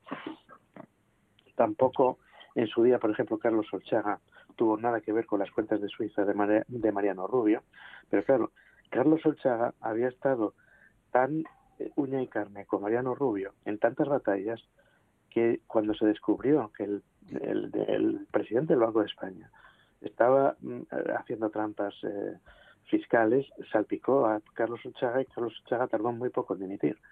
Y luego pues siguió por ahí eh, haciendo sus cosas. En este caso, la cuestión política, la cuestión política es que es muy difícil dar reglas que haya que cumplir siempre. Siempre es una cuestión de contexto. Y en este contexto es evidente que el caso Coldo eh, es imposible que el gobierno cargue con él o el PSOE cargue con él. Y lo cargará con él si Ábalos sigue en su puesto. Entonces, no hay más remedio. Quiere decir que, la, que, el, que el PSOE haya reaccionado tan rápido diciendo Ábalos te tienes que ir, es lógico. Ábalos no sé qué cree que es lo que va a pasar, porque Ábalos ahora, eh, o sea, su futuro político, pues me temo que es inexistente. No creo que él se lo haya buscado en este lance, pero es así. Eh, así es como muchas veces se destituye a entrenadores de fútbol que no tienen la culpa de lo que está pasando. Eh, él sabe que la política es así. ¿Y qué ocurre? Que se va de la política y él cree que no se debe ir por la puerta de atrás y ahora es cuando está entrando la puerta de atrás. Porque lo ponga como lo ponga, ahora está siendo antipático para todos. Solo le van a reír la gracia a aquellos que lo detestan. ¿Eh? que es la bancada de la, de la derecha y la ultraderecha, la bancada mediática, quiero decir. Solo le van a reír la gracia a estos y eh, me parece que lo, que se está es echando porquería encima. El problema de Ábalos es que tiene que entender que en la política es como es. Esa persona es una persona que tiene una relación con él muy estrecha en, pública, vamos a decir. Y que por lo tanto, yo no estoy seguro de, siempre se dice, él tendría que saber esas cosas. Bueno, yo de eso no estoy tan seguro, porque puestos así, el rey tenía que saber lo de todo el mundo y Pedro Sánchez lo de todo el mundo. Eh, pero aunque no sea así, tienes que entender que la, en, la, política se juega siempre con la percepción ciudadana, que la, la pandemia fue un episodio espantoso, que murió mucha gente porque no teníamos mascarillas, que llorábamos todos por mascarillas, que tuvimos tal. Saber que ahora gente que estaba en puestos de, responsabilidad se estaba lucrando, cosa que ya sabíamos no de estos, sino de otros, ¿eh? entonces duele mucho. Y entonces, pues tienes que pagar. Entonces, creer que en este asunto lo que está en juego es su honorabilidad personal. Mira, si, si, si en fin, eh, tan, tanto te duele todo esto, no te metas en política, chicos. Esto no es, la política no funciona así. Y además, ¿qué crees que estás haciendo por tu honorabilidad eh, personal pasándote ahora al grupo mixto? Pues lo, que vas a hacer es que todo el que esté dispuesto a hablar con simpatía de ti o con, por lo menos con comprensión, pues cada vez eh, hable menos con comprensión. Claro, yo no sé hasta dónde está dispuesto a, a enfurruñarse, pero eh, si encima empieza a disociar su voto de, del, del gobierno, pues acabará, pues no sé, no sé muy bien. A mí me parece que la reacción del PSOE era la única que podía tener, bien o rápido, quien fuera, envió rápido el dibujo de la situación, decir, de esta no se sale, y esto eh, salpica, debilita al PSOE y al gobierno, o eh, actuamos rápido. Claro, Ábalos, yo entiendo que desde el punto de vista personal tiene que ser tremendo. Él no hizo nada. En este momento que estoy hablando, estoy convencido de que es verdad lo que dice. Igual mañana sale otra cosa, ¿no? Él no hizo nada. Él fue el que de los pocos que ayudó a Sánchez cuando a Sánchez lo tiraron por el balcón en la vieja guardia. De los pocos que lo ayudó de los clave para convencerle tú sigue que tienes futuro y demás. Y llega esto y de repente debe sentirse pues como como un agravio personal infinito. Pero es que estoy un poco harto de políticos que creen y lo digo porque no, como más o menos me manifesté más veces, no me cuesta decir que yo apoyé pues a ese espacio Podemos Izquierda Unida sumar, vamos a decirlo así, y estoy cansadito de políticos que creen que la política va de reconocerles en su esfuerzo, de reconocer no sé qué honorabilidad y no sé qué méritos. La política no va de eso. La política va de esto, de que se le cure a una señora al maxilar que no podía hablar, de que, de que se, de que, de que tengamos, de que cuando un chaval va al, al instituto, a la escuela, tenga la mejor formación que el país le puede brindar. La política va de esto, de ese tipo de cosas y el que el que claro el que no esté dispuesto a que le hagan daño o que a, padecer traiciones o más aún el que no esté dispuesto a trabajar codo con codo con alguien a quien no soporta por favor que vaya a otro oficio ya está. Esto es como esto es como si en cirugía yo digo que es que me repele la sangre. Pues tío, eh, dedícate a otra cosa y ya está. Sí, a, su manera también hay sangre en la política muchas veces. y, baños de sangre también, metafóricos. El estómago, tan delicado. ¿Tú te acuerdas de Ángel González? El, eh, hablaste de Asturias, de Izquierda Unida, Genín. Lo de la morcilla, ¿no? Por, por lo de aquellos monolitos. Ah, Eh, no, claro. Sí, pensé que decías lo de Ángel González del poeta que decía que la, Ya, ya, la luego me di morcilla... cuenta que la el, el- el Izquierda Unida. Sí, sí, sí. Ese señor no se quedó con un duro de nadie. Pero claro, era un momento, era un momento, pero fíjate cómo lo que te digo de los contextos. Era un momento donde el país estaba lleno de delincuentes, de delincuentes que como, Pues co- como eran imputados y no condenados, seguían en sus puestos. Entonces, Dice, dice rtpa.es y vas a prever realizar 46.000 inspecciones adicionales entre los meses de marzo a junio. El refuerzo del personal permitirá realizar 5.300 revisiones adicionales por mes. El comercio, dice Ábalos, se va al grupo mixto y desestabiliza al PSOE con un desacato inédito a Sánchez. La dirección del partido suspende de militancia a su ex número 3 e inicia el proceso de expulsión. La Nueva España, con una entrevista a Cuca Gamarra, dice eh, Cuca Gamarra sobre el caso Coldo y Ábalos, Sánchez debe dar explicaciones, es una trama de su núcleo duro. Y por último, La Voz dice mm, las ITVs abren agenda para aligerar las listas de espera. Hasta aquí nuestro consejo. Lucía Montejo, Manuel Ballina, Enrique del Teso, gracias a los tres compañeros. Cuidaos mucho. Feliz semana. Un abrazo fuerte. Muchas gracias. Buenas noches.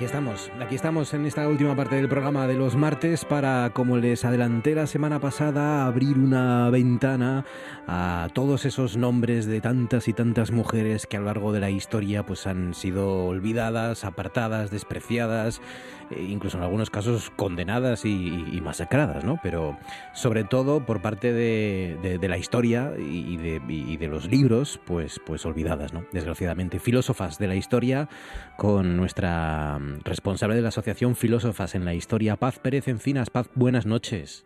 Buenas noches, Marcos. Buenas noches. ¿Cómo estás, Paz? ¿Qué tal? ¿Bien? Bien, bien. Como panó, como panó. al programa vuestro. Ahí en Salamanca, además, ¿no? Sí, Está... sí, sí. Está frío. Sí, bueno, es verdad, eso sí. Seguro que más frío que aquí hace.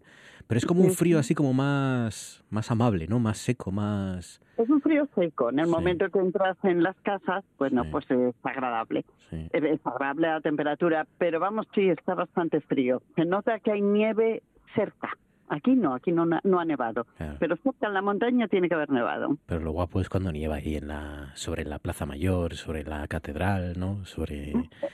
Esto es muy guapo, pero en Salamanca nieva poco. Sí. Dicen que es porque hace demasiado frío. Sí, sí, yo Entonces, estuve... no, no nieva, sí. no nieva mucho, ¿no? Yo estuve cinco años y me nevó una vez, un- o sea, Claro. un año. Me nevó, nevó Ah. o sea, aquel año nevó un par de veces o tres, pero durante el invierno, pero, pero solo un año, sí, sí.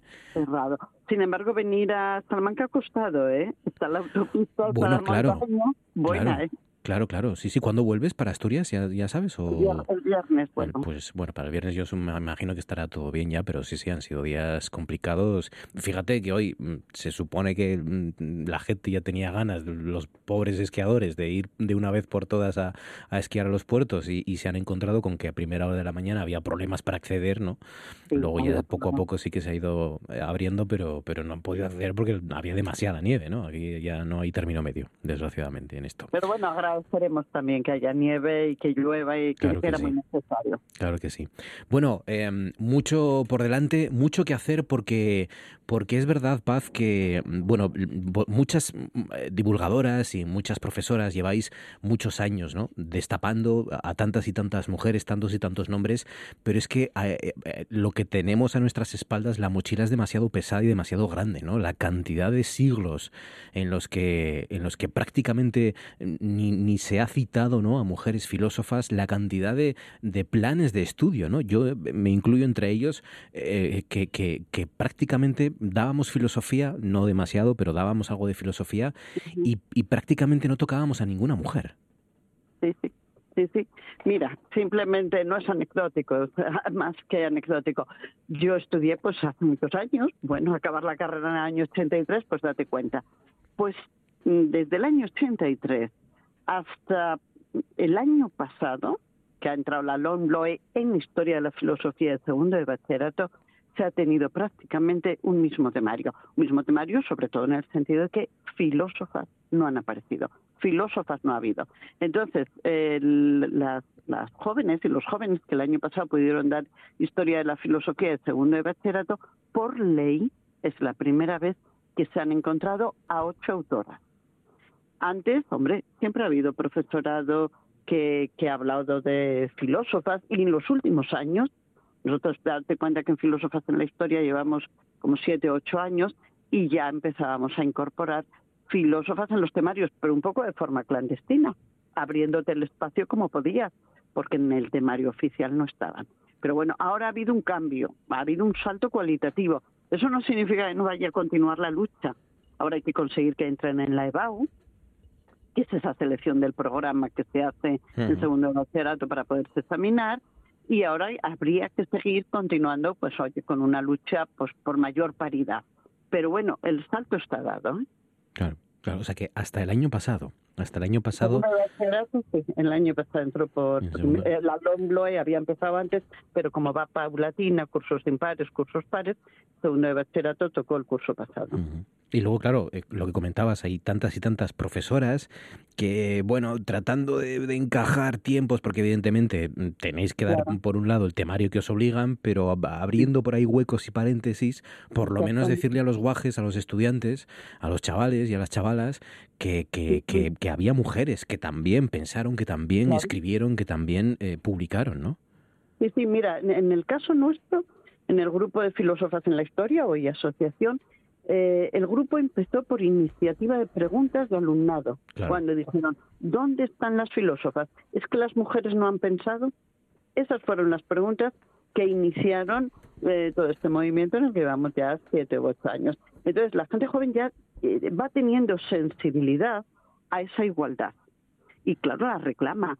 Sin embargo, fíjate cuántos años por delante, por detrás mejor, sin hacer esa pregunta y cuántos docentes sin, sin hacérnosla nosotras mismas y sin haber tenido preparación, haber sido formadas, formados en autoras, porque no se trata simplemente de conocer a una autora, se trata también de las esferas que abren las mujeres, las pensadoras, de los conceptos, de las ocupaciones, de las preocupaciones. No es simplemente decir nació, vivió y murió sino que cuando tú vas siguiendo la trayectoria se abren otras temáticas que, que, que han preocupado y que, sin embargo, el, el relato histórico no los ha recogido, no lo ha considerado importante. Claro, em, eh, siempre se dice, ¿no? Para justificar eh, todo este olvido, siempre se dice, bueno, claro, eh, no solo en el ámbito de la filosofía, en el ámbito de la historia del arte, en tantos y tantos se dice, bueno, claro, es que durante mm, tanto tiempo, claro, las mujeres estaban marginadas y, no escribían, no pintaban, no pensaban o no publicaban, y entonces de ahí que mm, no se, no se estudia tantas mujeres porque no tuvieron espacio. Claro, esto solo, solo, solo es verdad en parte, ¿no? Solo es verdad en parte. Mira, eh, yo sostengo en el campo de la filosofía, que, es el que más controlo, que las mujeres pensadoras han tenido mucho reconocimiento, bueno, mucho no, no nos pasemos, han tenido reconocimiento en su momento histórico. Date cuenta, Pasi, hablaremos de ella en algún momento, bueno, pues era reconocida en su época como eh, una, una persona que dominaba el arte de la retórica, del lenguaje, por decírtelo. Hipatia, una gran, eh, dominaba el mundo de la ciencia, de la matemática, etcétera. Eh, Hildegarda de Bingen tenía reconocimiento papal. Olimpia de Gus, bueno, pues fue la guillotina por algo, porque incordiaba más de la cuenta. Entonces, sí ha habido cierto reconocimiento. Lo que no lo reconoce es el relato histórico. Cuando el relato histórico, académico, oficial, sobre todo cuando va al mundo educativo, ahí no, ahí no ha quedado reconocido. Mientras tanto, ha habido obra. Ha habido obra, evidentemente, son mujeres, igual que los varones, casi todas, no todas, casi todas, pues de una clase social alta, eh, porque hay que reconocer que la filosofía necesita la, educación, la alfabetización, la formación, y a lo largo de la historia, pues eso solo estaba en manos de, una clase social. No de todas, ¿eh? Tenemos, por ejemplo, Olympe de Gust, pues que no era de una clase social alta. Pero es verdad que hay que esperar a la edad contemporánea para encontrarnos que eh, hay mujeres filósofas que pueden pertenecer a otras clases sociales.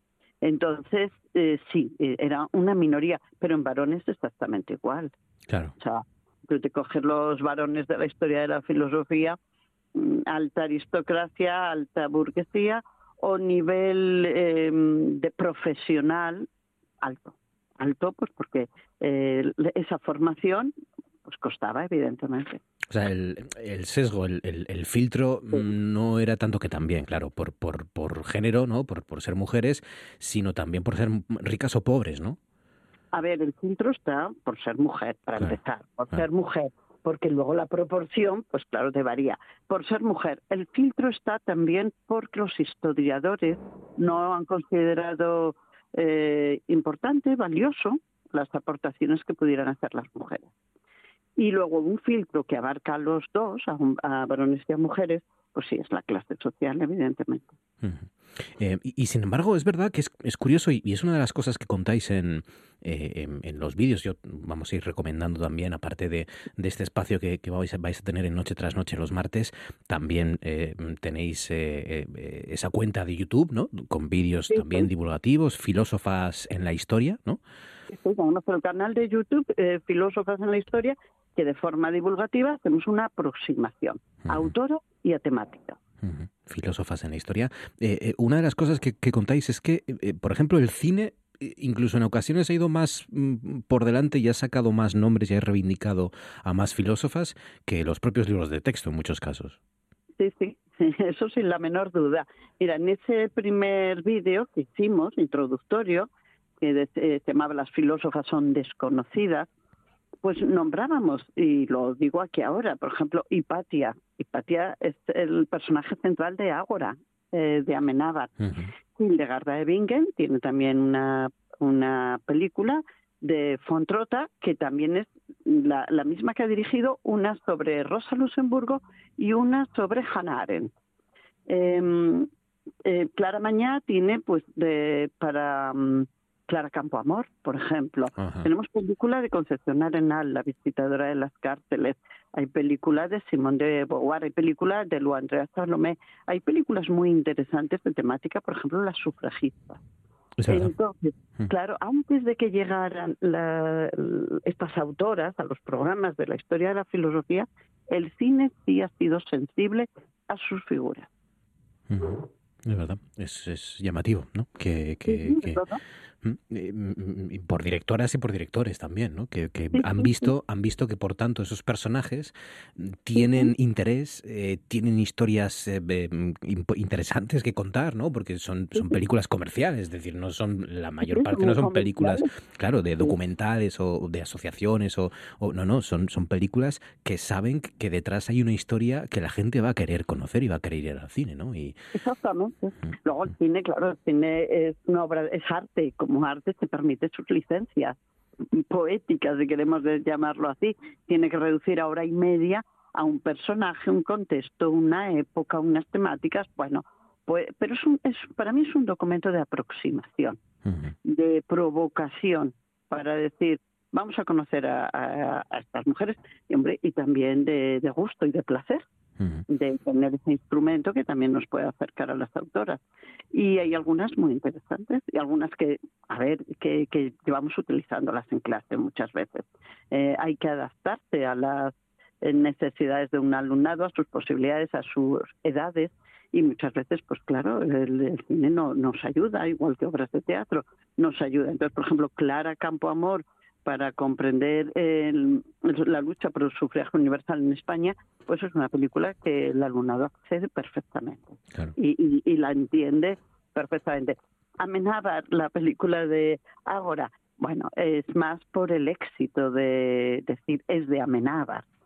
Mm, y a lo mejor le puede resultar más difícil, pero casi todo el alumnado cuando ha llegado a bachillerato lo ha visto. ¿eh? Entonces, eso no se puede despreciar en absoluto se puede despreciar. Y qué más te diría yo, la polémica de Hannah Arendt eh, con los eh, cuando Eichmann eh, bueno tuvo su juicio por si condenaban por, por, por lo que había ocurrido con todos los judíos etcétera. Esa polémica puede ajustarse más a la verdad o no. Luego ya está ahí el profesor y la profesora para crear el debate. Entonces son películas mm, que merece la pena. La visitadora de las cárceles. Tú fíjate, Concepción Arenal, darnos cuenta de que tenemos una pensadora, una jurista, y tenemos una película que refleja cómo mm, se preocupaba no por la alta nobleza, nobleza, sino por las personas que estaban en las cárceles, sobre todo mujeres. Y además diciendo lo que hay que hacer es educarlas. Entonces, está bien que el cine mm, haya tenido esa ocupación y esa preocupación. Eh, Lo malo es que, se nos haya adelantado, eso sí. Claro. Que los programas de historia y filosofía hayan ido más tarde. Eso sí es problema. Sí, sí, sí, sí, porque han sido demasiadas generaciones las que hemos pasado por, por la educación, eh, la educación primaria, la secundaria e incluso la universitaria también diría, eh, sí, sí, sin que nos hayan explicado la, relevancia de tantas y tantas mujeres. Bueno, pues para eso estábamos aquí, para tratar de compensar todo eso y de rescatar a mujeres, por supuesto, ¿no? Nos vas a contar cuál es su, su, periplo, cuál es su historia, pero también lo que aportaron, ¿no? Al, pensamiento universal, ¿no? Que por ejemplo en el caso de Hannah Arendt eh, es, está claro, ¿no? Porque, bueno, siempre se habla de la, banalidad del mal y todo eso, ¿no? Pero eh, eh, las dos cosas, no solo eh, contar mm, cómo eran, qué comían y, y, cuándo vivieron y cuándo murieron, sino cuál fue su aportación, ¿no? Qué, qué, qué pensamiento revolucionario aportaron, ¿no? Eso es lo que intentaremos hacer a través de este programa. Iremos rescatando autoras, autoras significativas, algunas es verdad que no tendrán obra, no las vamos a despreciar por ello, como no despreciamos a Sócrates por no haber escrito nada. No vamos a emitir un juicio para las mujeres y otro para los hombres, que a, uno, a unos beneficia y a otras no, pero a medida que vayamos transcurriendo en el hombre, pues tendrán obra, obra rica. Y además muchas veces, como a las mujeres se las ha educado más en un plano más literario, menos argumentativo, pues muchas filósofas vamos a ver que son capaces de de, jugar, tener los dos lenguajes. Imagínate Cristina de Pizan, que escribiendo La ciudad de las mujeres.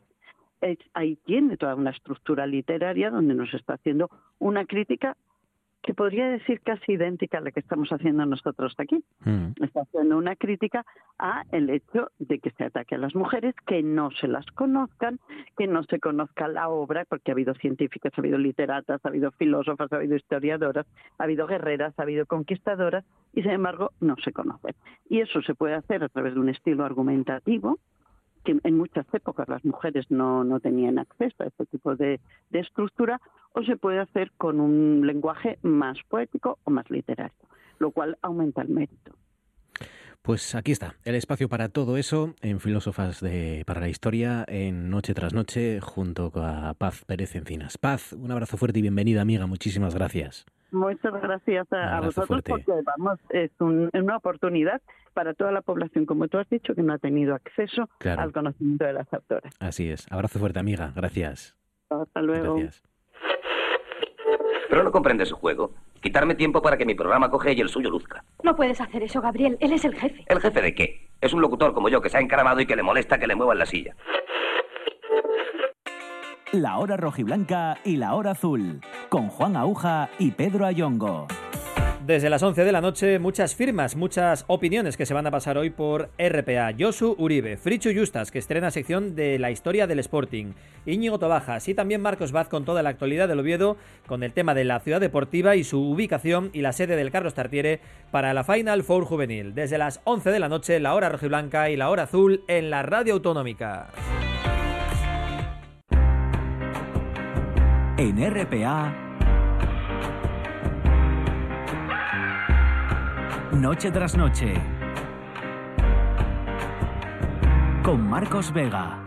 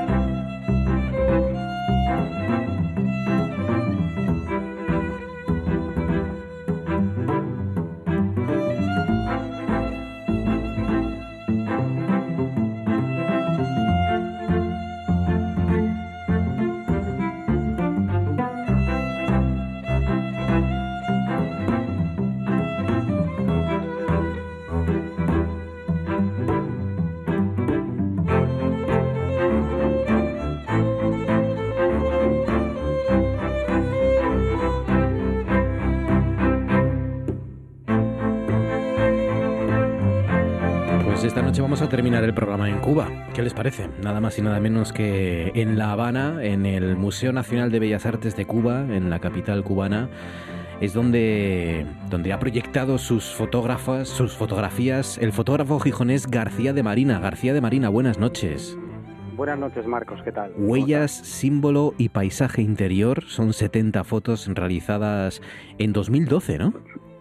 No, es toda la trayectoria. Digamos que es una retrospectiva que ha generado, que ha creado el museo, donde he seleccionado las fotografías que han sido bueno, más importantes en toda esta trayectoria y aquí he incluido tres fotografías nuevas. O sea, desde 2012 hasta ahora, ¿no? Eh, prácticamente.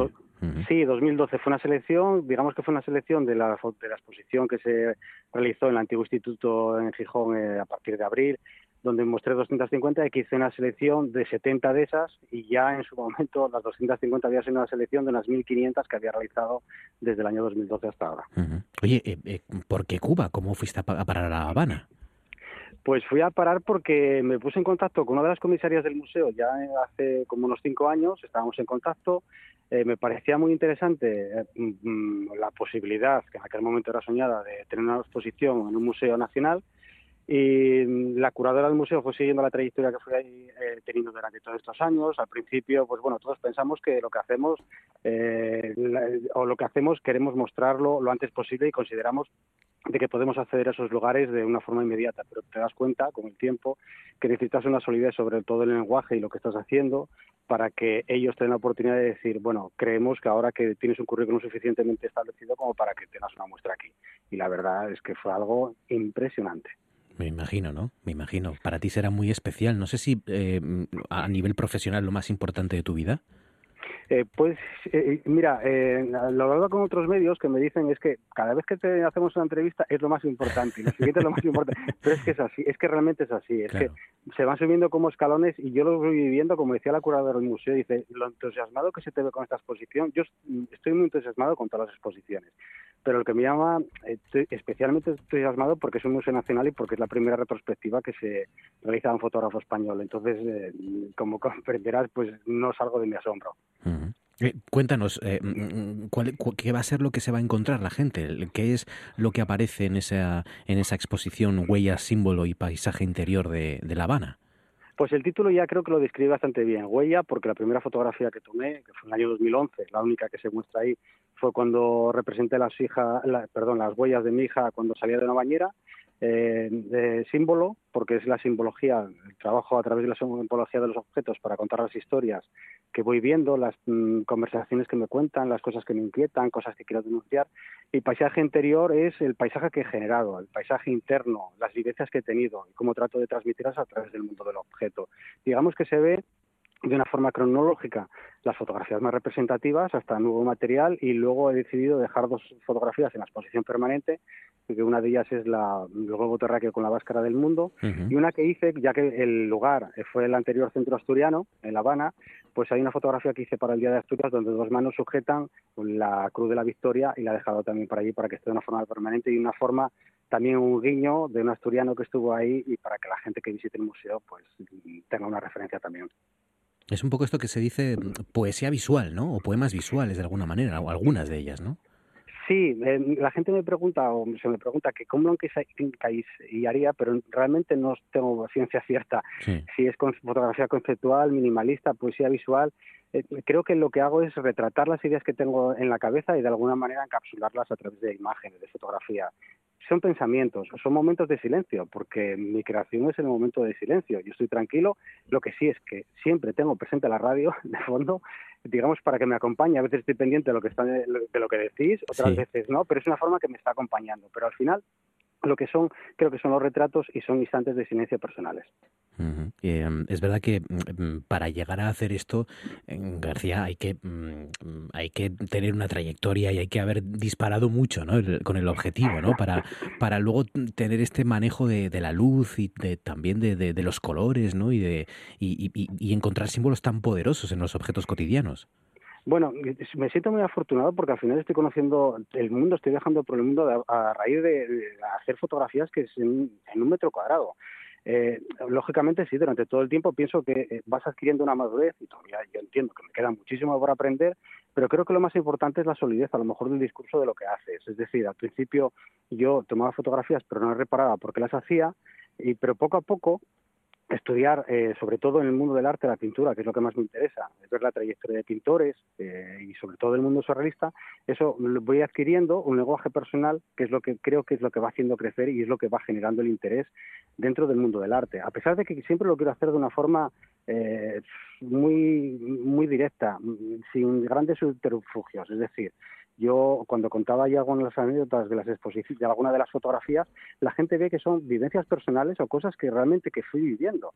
Lo que, lo que ocurre, que me llama la atención y lo que estoy viendo en los diferentes países es que la gente, las personas lo hacen como suya esa idea o esa imagen porque las, las, personas, todos tuvimos una trayectoria a, lo largo de nuestra vida y a lo mejor un objeto como puede ser un violonchelo, un violín, un tablero de ajedrez, para una persona puede significar una cosa, para mí otra. Y la visión que puede tener cada uno de ellos, eh, eh de los espectadores, o tanto mía, eh, todas son válidas. Digamos que yo hmm. trato de mantenerme siempre detrás de todo. Eh. Yo no me considero importante absolutamente para nada y las fotografías tampoco. Lo que considero que puede ser importante es el diálogo que se genera entre la fotografía y el espectador. Hmm. ¿Te puedo decir cuáles son mis favoritas? O dos de mis favoritas. Por supuesto, encantadísimo. Me, gusta mucho, me gusta mucho porque además es algo que ah, siempre pensé que, mm, que, solo veía yo, pero que tú has encontrado la manera de que el mundo lo vea, de cómo un sacacorchos puede ser una especie de monigote con los brazos levantados. Eh, tú, tú, has hecho que el mundo lo descubra poniéndole dos pequeños guantes de boxeo a, las, a, los brazos de un, de un sacacorchos de estos antiguos, ¿no? De, de, la sidra de toda la vida, que están por casa, ¿no? Eh, ese me encanta. Bueno, eh, yo, yo perdón, sí. No, no, no, no, dime, dime, no, no. te digo que, que yo, eh, digamos que esa idea, lógicamente alguien la tuvo hace 30 años, 50, eh, 100 años, no sé qué, la historia que puede tener un sacacorcho y la va a tener dentro de 30. Digamos que yo no estoy haciendo nada fuera de lo común. Lo que hago es que, por ejemplo, que a ti se te ocurrió, eh, se te ocurrió esa idea y la, la viste en tu cabeza, lo único que hice yo fue darle forma a esa idea. Claro. Y, porque ideas tenemos todos cientos a lo largo del día considero que no estoy haciendo algo extraordinario, sino poner en una imagen pues algo que seguramente se ocurrió, eh, te ocurrió o pensaste durante tu vida. Y si, por ejemplo, lo rojo, que se puede asociar a un equipo de fútbol, por ejemplo, la victoria o subir o bajar a primera, subir a primera división, pues esa victoria quizás la puedes visualizar a través de los guantes de boxeo, por ejemplo. Claro, claro, claro. Ahora, mi favorito mi favorito, uno de mis favoritos es em, eh, este puro a medio fumar que termina en una uña em, pintada de rojo. Eh, no sé, yo ahí veo, veo muchas cosas. Veo la dualidad, veo, veo el, contraste entre el hombre y la mujer, pero ¿para porque asociamos esos símbolos también a, muchas cosas, ¿no? Eh, para pues nuestra, nuestra cultura, evidentemente. Yo el puro lo asocio a los amigos de mi padre que, con los que iba a fútbol y, la uña pintada pues a las amigas de mi abuela, ¿no? Que venían con las uñas repintadas y gigantescas. Pues mira, ahí, ahí se demuestra de alguna manera que tú tienes una visión, una interpretación de la fotografía. Pero esa fotografía, mira, es una de las fotografías que comencé en esta exposición que te voy a explicar. Hay muchas, en las imágenes hay muchas cosas personales, algunas que he contado ahora, hay algunas que quizás cuente en el futuro y otras cosas que, que van a quedar para mí. ¿Yo qué quise representar en esa imagen? Tuve una tía que era médico, en la cual tuvo una enfermedad y durante un año estuvo, estuvo en cama. Ella fumaba y por eso utilicé un puro y puse una uña de color rojo digamos que durante un año, por el cáncer que sufrió, se estaba consumiendo en la cama. Es como si se estuviese apagando. Ese, ese puro tiene la parte inferior, tiene el humo, en el cual parece que está encendido y se está consumiendo. Estoy hablando de una enfermedad y estoy hablando de una muerte. ¿Ves? Eh, creo que se demuestra en cierto modo pues tu interpretación y lo que yo lanzo y lo tuyo es tan válido como lo que yo quiero decir. Pues sí, pues sí, y por eso son tan especiales las, las imágenes de García de Marina que, que, nada más y nada menos se puede ver ahora en el Museo Nacional de Bellas Artes de Cuba en, en La Habana. El siguiente paso creo que es San, eh, San Petersburgo, ¿puede ser?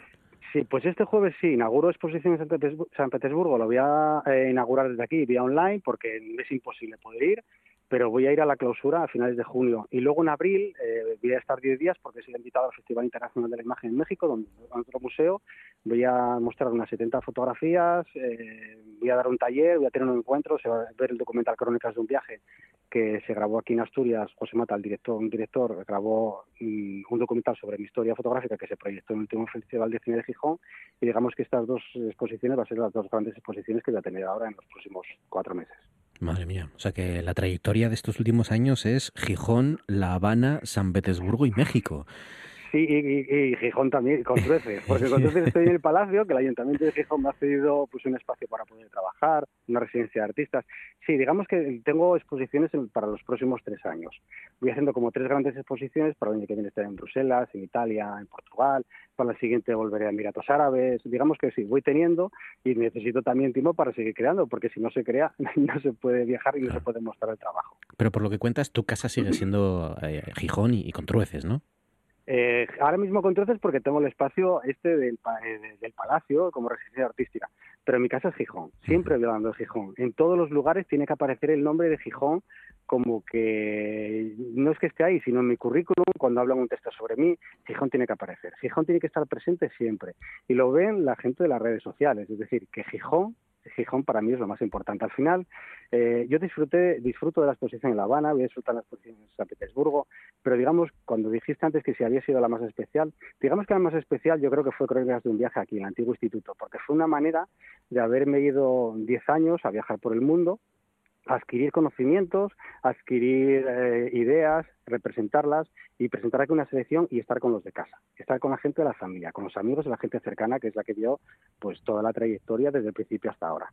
Eh, hablando de la interpretación, tiene que ser curioso también eh, en, lugares tan distintos, con, influencias culturales tan diferentes como eso, Rusia, México, Cuba o, Asturias, las diferentes interpretaciones ¿no? que, que se hacen de, tus fotos. Te dejarán pues a veces anonadado, ¿no? La, no sé si notas la influencia de todo eso a la hora de, Mira, muchas veces son las experiencias personales y muchas veces debo cuidar no solamente la selección de fotografías que voy a mostrar. Ah, claro. Tengo que, tengo que estudiar de alguna forma también la cultura del país para no ser ofensivo. claro.